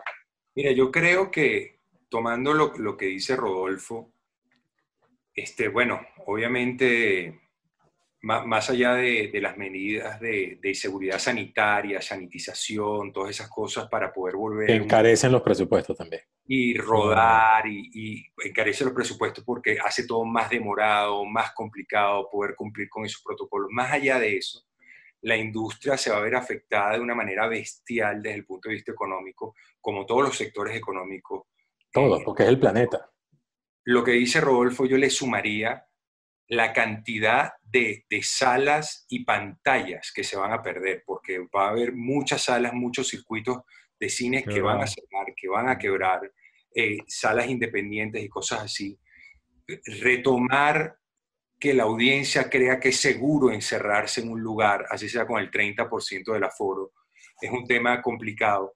Pero más allá de eso, aquí es donde viene el, punto de vista, y no lo digo optimista, optimista lo pendejo de pensemos en positivo, sino yo soy bastante pragmático, ustedes me conocen, y soy bastante realista. Durante estos cinco meses, el nivel de productividad de los artistas, de los creadores, en papel se ha gestado de manera brutal, de manera exponencial. La demanda de contenido en plataformas online también ha crecido de una forma exponencial. Entonces, por un lado, nos vamos a quedar sin pantalla física, pero por otro lado va a haber ventanas de exhibición. Y cuando regresemos al campo a trabajar, van a haber muchísimas historias que contar. ¿Qué es lo malo? Por ejemplo, la ley de los estímulos fiscales, ¿no? No solo estos fondos de los que hablaba Rodolfo para financiar películas, sino a través de la ley de estímulo fiscal, diferentes programas en diferentes países le dan a una empresa la posibilidad de el dinero que le pagan al fisco, el fisco se lo otorgue a un, mm. fondo de cine y con eso se financia una película. Para hacerles el cuento corto, esta empresa cayó sus ventas, su declaración de impuestos va a ser menor, el país necesita captar más, más, más dinero en impuestos, no puede destinar estos, estos fondos para cine. Así no, no solamente eso, es un, es, un, es un asunto de flujo de efectivo. Entonces, este... simplemente como dice eh, Rodolfo, pero eso es una ecuación de un par de años. Ah, tenemos que aguantar la pela. Nadie dijo que va a ser fácil. Estamos mm. en una economía de guerra y después va a venir la economía de la posguerra, igual vamos a salir adelante, porque se ha hecho cine después de la Segunda Guerra Mundial y, hemos seguido haciendo cine. Igual que la seguro puede que salga un movimiento después de todo esto específico adaptado a como sea la industria, pues por decir, no sé, un van a haber van a haber cambios, van a haber cambios importantes, eso hay que asumirlo en las maneras de trabajar, inclusive en las plataformas. A veces hay películas eh, latinoamericanas que se matan por estar en cine, lo cual sin duda alguna da prestigio, pero la realidad es que la mayor cantidad de dinero que entra entra por, este, por ventas en otras ventanas de exhibición más que en, en teatrical. Entonces, eh, quizás es el momento de pensar en que hay películas que se pueden hacer directamente para ir a, a segundas y terceras ventanas saltándote al teatrical. Eh, a muchas les ha ido bastante bien. Este, creo que hay que quitarse esa cosa de que yo tengo que estrenar en cines comerciales. Yo estoy haciendo ahorita proyectos que espero estrenar en cines comerciales, pero también estoy haciendo otros proyectos que vamos directamente a salir a vender a Teatrical, a, a otras plataformas, otras ventanas. Entonces, este, es entender que el mercado es más que eso, más que solamente el Teatrical y que hay proyectos que sí van a poder estar ahí y proyectos que no, y eso va a obligar a encontrar fórmulas que siempre va a terminar haciendo es abrir caminos nuevos y, nuevas experiencias, así que...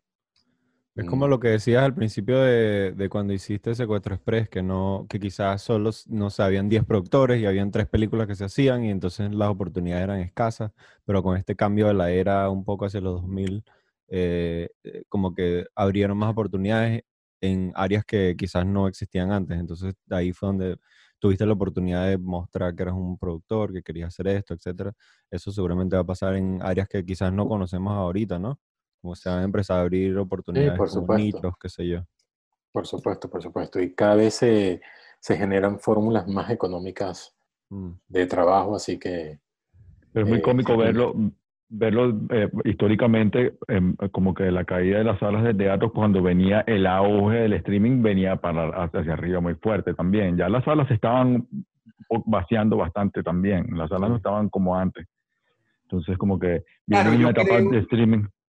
Yo creo, 13, que, que, que, eso, o sea, eso es inevitable que pase y, y, y siempre va a haber como un ajuste a los nuevos tiempos de la audiencia, ¿no? La gente cree que el, que el teatro va a morir ahora. Y yo digo, el teatro tiene 25 mil años, chicos. Mm. O sea, el teatro está antes de nuestro calendario. O sea, desde, desde el, inicio de la humanidad está el teatro.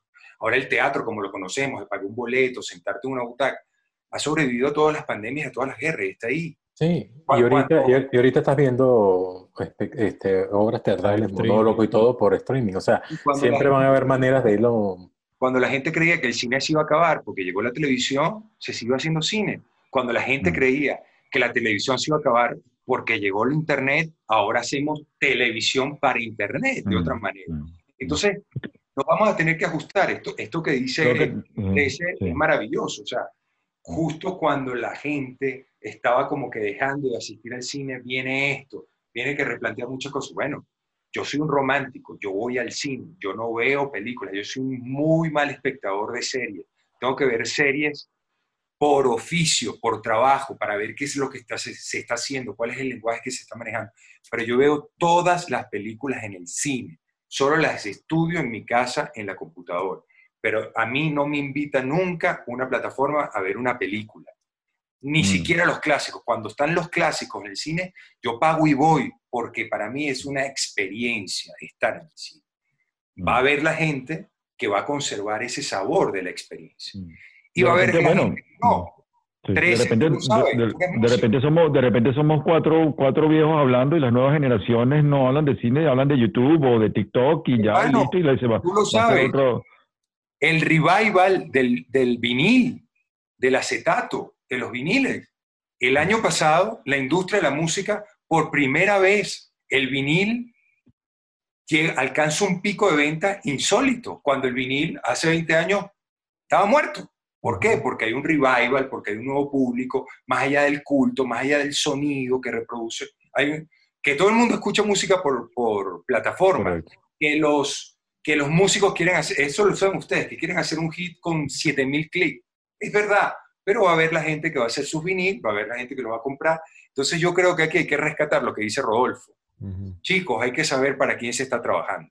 Si tú Mm. quieres hacer una película con cuatro pesos y pretender que va a ser Titanic y que vas a tener 3.800 salas en Estados Unidos, no, estás equivocado. Si tú quieres hacer Mm. una película con cuatro pesos, una historia poderosa, y tienes la plataforma X, para no hablar de alguna, que te va a proyectar y de repente vas a estar en 30 países, en 15, en 12 o en un país con 20 millones de habitantes, a lo mejor ese es tu nicho. Mm, A lo mejor, no lo sé. mm. Sí, ca- cada, película encuentra su camino.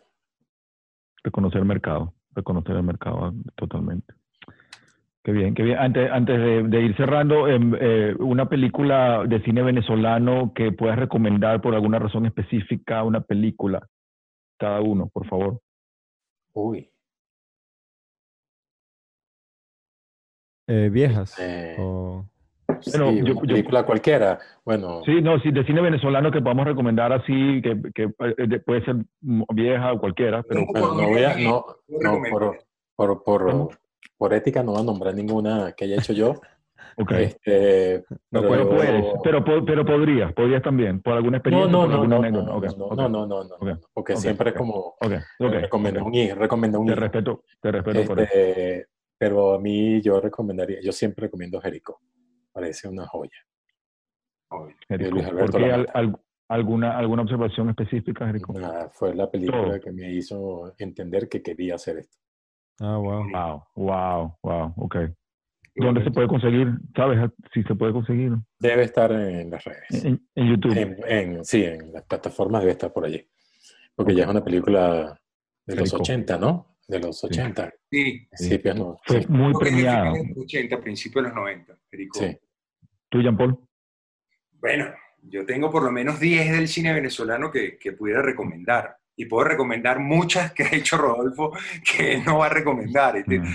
Desde familia, desde allá. O sea, Eso es lo que muchas hace yo. Mira, pero, eh, eh, por ejemplo, eh, Postales de Leningrado, ha- hay muchísimas películas que a mí me gustan, pero hoy específicamente puedo decir que en el portal del Trasnocho Cultural, el Centro Cultural Trasnocho Cultural en, en Caracas, en Venezuela, pueden buscarlo, su página web, tienen un catálogo de cine venezolano disponible Mm. tienen un homenaje de cortesía, un homenaje al señor Daniel Alvarado, que ha hecho extraordinarias películas venezolanas, desde Macu hasta Desnudo hasta, no me acuerdo cómo se llama, la que es una versión de Macbeth que hace él, que también es maravilloso. Pero una película venezolana que revisité hace poco y que la vi, 100 años de perdón. Mm. Oh, Magnífico. con Flavio, Flavio, Flavio Caballero, ¿no? Flavio, Claro. Flavio Caballero, claro. Alejandro. Urdaneta, Muy bien producida, muy bien producida. Mariano producción Álvarez. Se ve una producción nueva, una producción distinta, una producción Sí, Lo que una hace- película que en su momento Mariano Álvarez en esa película es una sutileza de actuación, es la magistralidad de la actuación, una cátedra de actuación. Pero el, el combo, el ensamble que tiene, Haroldo Betancourt, Fa- Flavio, Daniel. Lugo, este, Orlando Urdaneta y Mariano Álvarez, yo nada más me acuerdo, yo me estoy riendo. Se ve que los tipos gozaron una bola haciendo esa película. Yo Eso creo marcó- que eso- de Luz eso Peraza. fue- Eso fue Luis un antes y después. Fue un antes y un después. Esa Caíto película Aporta. marcó, marcó ¿Cómo? a nivel de producción. Esa película marcó a nivel de producción alguna, una producción diferente. Se veía, Sí, sí, sí. se veía, se veía diferente. ¿Tú, Sí, Nelo? sí, sí. está, y está ahí en el trasnocho cultural, 100 años de perdón. Mm. Entonces, yo, yo recomendaría que vean eso, sobre todo en estos aires puta, tan pesados, esta atmósfera tan pesada de cuarentena. Se van a reír, van a ver que los pillos y los ladrones banqueros siempre han existido, y van a ver como que el ladrón que roba al ladrón tiene 100 años de perdón, y la van a pasar. Ah. La película muy buena. Yo no la he visto, pero la vamos a poner ahí en los links porque nos han pedido que claro. siempre hablamos Sí, de películas y no sé, que- cosas y la gente, poner- mira, pon los links y vaina. Eh, Ojalá que se pudieran ver los, los cangrejos, que, que, que estuviera ah, la 13 nos habló de los cangrejos. cangrejo Cangrejo, Cangrejo Soy 2 un es mi favorito. sería maravilloso, pero yo no sé si eso está... No, no, si, si ponen cine venezolano en YouTube hay una cantidad de películas increíbles Eh, yo podría, nom- yo nombro muchas, soy fanático de- por muchas razones, soy fanático de las vintage setentosas porque me parece que es una ventana a una Venezuela que solamente vi de niño y eh, por lo menos hay una que se llama ¿Cuál es Los la tuya, Tracaleros. 13? Los Tracaleros, que es el Peraza, Tracaleros. Perucho Conde y, y, y Orlando Urdaneta, que es como una especie de road trip. Y, mm, No, son Toco Gómez. carretera. Con- perdón, perdón, Toco Gómez, perdona, perdón. Gómez. Yo lo confundía, yo lo confundía de chamito, Sí, sí. no sé por qué. Y mm, una, inoc- una inocencia de cine, es una ventana a, otra, a una Venezuela que recuerdo de niño y eh, eh, quizás es una, pero bueno, es una película como muy interesante, se llama Los Tracaleros, son como tres con artists, no sé cómo se llama, tres tracaleros, ¿no? Que, como que- sí. Paqueteros que viajan por Venezuela, no sé, tienen una- unas aventuras, pero muy humilde, muy sencilla, muy muy bonita y muy muy muy vintage, este, Sí. un, un espíritu de antes que, que, eh, hay unas tomas por la carretera de, de la costa así que Otra película, sí, hablando de carreteras, que era divertidísima. eh, Domingo de Resurrección. Mm. también, también Juan. Manuel La Guardia. No, hay Ah, pocas películas que están hablando de que no he visto. con, con Oscar de León. No, Juan No. Manuel La Guardia. Pero había hubo una con, con él y Oscar de León, que Oscar de León era como una especie, eh, ¿no se recuerdan de esa? Que Oscar de León, sí, una película con Oscar de León y Fulchola. Recuérdense, sí. Oscar de León y pero Fulchola. esta, esta de Domingo Resurrección eran como las vacaciones de Chevy Chase, antes que Chevy Sí, Chase. claro. El vacaciones. ceviche, es el ceviche venezolano. Y Pero bueno, no existían las vacaciones sí, con sí. Chevy Chase. Creo que otra, otra pionera eh, también, eh, eh, Soy un delincuente, no podremos olvidar Soy un delincuente. El pez que Claro. fuma, creo que es una de las Sí, un delincuente con Salamerra, que era el actor que hizo Soy un delincuente. Hace este año filmé una película donde él participa y no había actuado desde Soy un delincuente. Wow. Wow, wow, qué, qué tal, qué tal. Yo, yo voy a anotar la de eh, la familia, no porque aquí tengamos al productor presente, pero sí hace poco la vi, o sea, no sé, me, me la conseguí así por internet. Yo había visto que habían anunciado algo, pero creo que la estética me, me gustó muchísimo, porque se parece como a la estética que yo manejo de como Sí, super movida y callejera. Eh, el director de fotografía es Luis Armando Arteaga, Ok, que es un claro. venezolano que vive en Francia desde niño. Wow. Él hizo también Iscanul, hizo Las Herederas. Este, Ok. Viste, no O sea, tiene un grupo de películas, la paraguaya, Las Herederas, Iscanul, que es guatemalteca. Ok. O sea, tiene una cinematografía en la región bien interesante. Se, no- se también- nota la, la textura de esa película que Ay. sale pues de, de la tendencia que tenía Venezuela, por decir algo. O sea, se Exacto. nota que la fotografía no es de, de- de la región como tal de un cinematógrafo que vive siempre ahí, pues. Porque hay unas capturas bien interesantes por ahí. Bueno, y la historia también. Bueno, etcétera. Una película bien fina. Sí, Mira, sí, las sí, películas eh, recientes que yo he visto venezolanas extraordinarias, aparte de La Familia, está El Amparo, Sí, Amparo, el Lídice, Jamines el Lídice, Ah, y la, la del boxeador, la del boxeador. em, Un Caballero no lo he podido ver. El Inca, el- yo, vi el. Inca, yo vi el Inca aquí en Los Ángeles y pff, me gustó el trabajo que hizo este, el trabajo que hizo Eterni, em, eh, wow, pana. La prohibieron, es un tema, no, no, Sí, sí, no sí. se pudo distribuir. O sea, tiene un juicio, nunca la Sí, pude ver. Nunca la pude ver. Sí, yo, yo la vi, yo la vi, yo la pude ver y, y Alex Eterni hizo hizo un trabajo maravilloso, mi, mi Sí, pana. Saludos para él. Sí, sí, él se votó, se votó sin duda. ¿Y mm, qué otra por ahí iba a comentar? Eh, comentar otra cosa.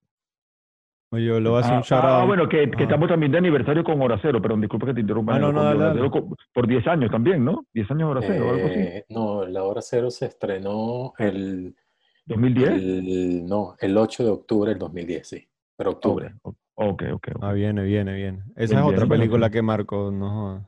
Sí, También también marcó. fue Exitazo fue La Hora Cero. Sí. un exitazo. sí. Sí, Tremenda. sí. No, le iba a hacer un shout out a un pana que se llama Flavio Pedota, que eh, terminó una película que se llama Ah, Infección, que la grabaron como con 150 mil dólares nada más y wow. Ahí actuó. Rubén también. Sí, sí. Qué fino, qué fino, qué fino. Sí, Ahí sí, se bien, con, bien. Las la- uñas. Conozco a espíritu Flavio y, y vi lo que trabajó por esa peli. Sí, no, wow, la sudó muchísimo. Por eso quería hacerle un saludo ahí a Flavio. Bien No, ese espíritu, que, que continúe ese espíritu independiente, que continúe. La vi, continúe. la vi hace poco en la plataforma de la Academia de, de Cine Venezolano para la votación y, y me sorprendió gratamente lo, lo que él hace y se ve el esfuerzo Ujú. Puta, porque hacer una película de ese género y todo lo que representa a, a nivel de valores de producción, que lo diga Rodolfo, y en un Sí, con, con todo en contra que te arma una gincana cada día de rodaje, es complicado. sí. Sí, no, no. Quedó muy bien. Qué bien, qué bien, qué bien. Bueno, bueno, señores, buena sesión. Ya no les quitamos más tiempo. Yo creo que ya hemos hablado bastante. Eh, gracias por participar en el salvoconducto. Esto es una cosa histórica, de verdad que lo logramos hacer aquí. Este es en ahora aquí, personal. Gracias, Rodolfo. Gracias, Jean Paul. De verdad, pana. Buenísimo. Por favor. buena conversación. ustedes dos. Bueno. No, gracias, gracias por ir marcando pasos ahí para nuestra generación también, ¿sabes? Por lo menos ten- tenemos metas así que cumplir, gente que podemos estudiar, cosas importantes que nos marcan en esta industria. Bueno, gracias por la invitación, Nelo, 13. Gusto verte, Rodolfo. Yo creo que ya estoy viejo y siempre me pongo sentimental cuando veo los tiempo. Pero ojalá, ojalá que, que Dios me oiga y el universo me oiga y me dé la, la oportunidad y la dicha de reencontrarme, que el arte, el cine, de contar historias nos junte y, y poderme reencontrar con, con Rodolfo. Yo sé que va a pasar más temprano que tarde en algún set, pero ojalá que Dios me dé la dicha de, de reencontrarme con, con 13 en, en- en un escenario y podamos Amén. contar una historia, hermano, como, Amén. como nos las debemos y, y con el mismo, el mismo amor y la misma pasión con la que contamos la primera historia que, que, que dio para, para que 15 años después nos estemos juntando. Gracias. Te quiero que jode, hermano, te quiero que jode. A ti también, Rodolfo, gracias porque me, me, me, me enseñaste, siempre recuerdo durante la grabación que nunca te vi perdiendo la compostura. Es como ahorita en esta entrevista, con una paz interna y una cosa, ¿sabes? Y es duro ver eso en un productor y yo creo que siempre me transmitiste muchísima paz, muchísima confianza, que es muy importante para mí, muchísima confianza, muchísimo respeto en el set. Y eh, por eso yo también te agradezco 20 años después, 15 años después, eh, el trabajo y que mm, formaste parte de un proyecto que me cambió la vida. Y yo veía, cuando yo asomaba y levantaba la cara de las escenas, veía siempre tu, tu cara de, de satisfacción, como contento, y eso me da mucha seguridad. eh, reflejabas eso en todo el equipo, y en eso yo te doy las gracias también. No, no, por favor. Gracias a ustedes. Y bueno, y este, Jean Paul, y Jean Paul lo que me enseñó durante la, la grabación y todo fue una experiencia que aprendimos juntos y, y- y bueno, eh, es una, una cosa que no puedo poner en palabras, pues, eh, pero es una cosa que va, de- trasciende y trasciende el tiempo y de verdad que quedo muy agradecido y esperando que alguna vez se repita. Seguramente se va a repetir. Amén. Avisan. A ver, vaya, mi Bueno, gente, muchísimas buena, buena gracias. vibra. Gracias, Nelo. Gracias. Acción Un correcta, Rodolfo? Seguro nos vemos por ahí Jean pronto. Paul. Sí, seguro. Muchas, muchas gracias. mucho. Gracias, Gracias, 13. mi gente, los quiero. Cuídense. Abrazos. Abrazo.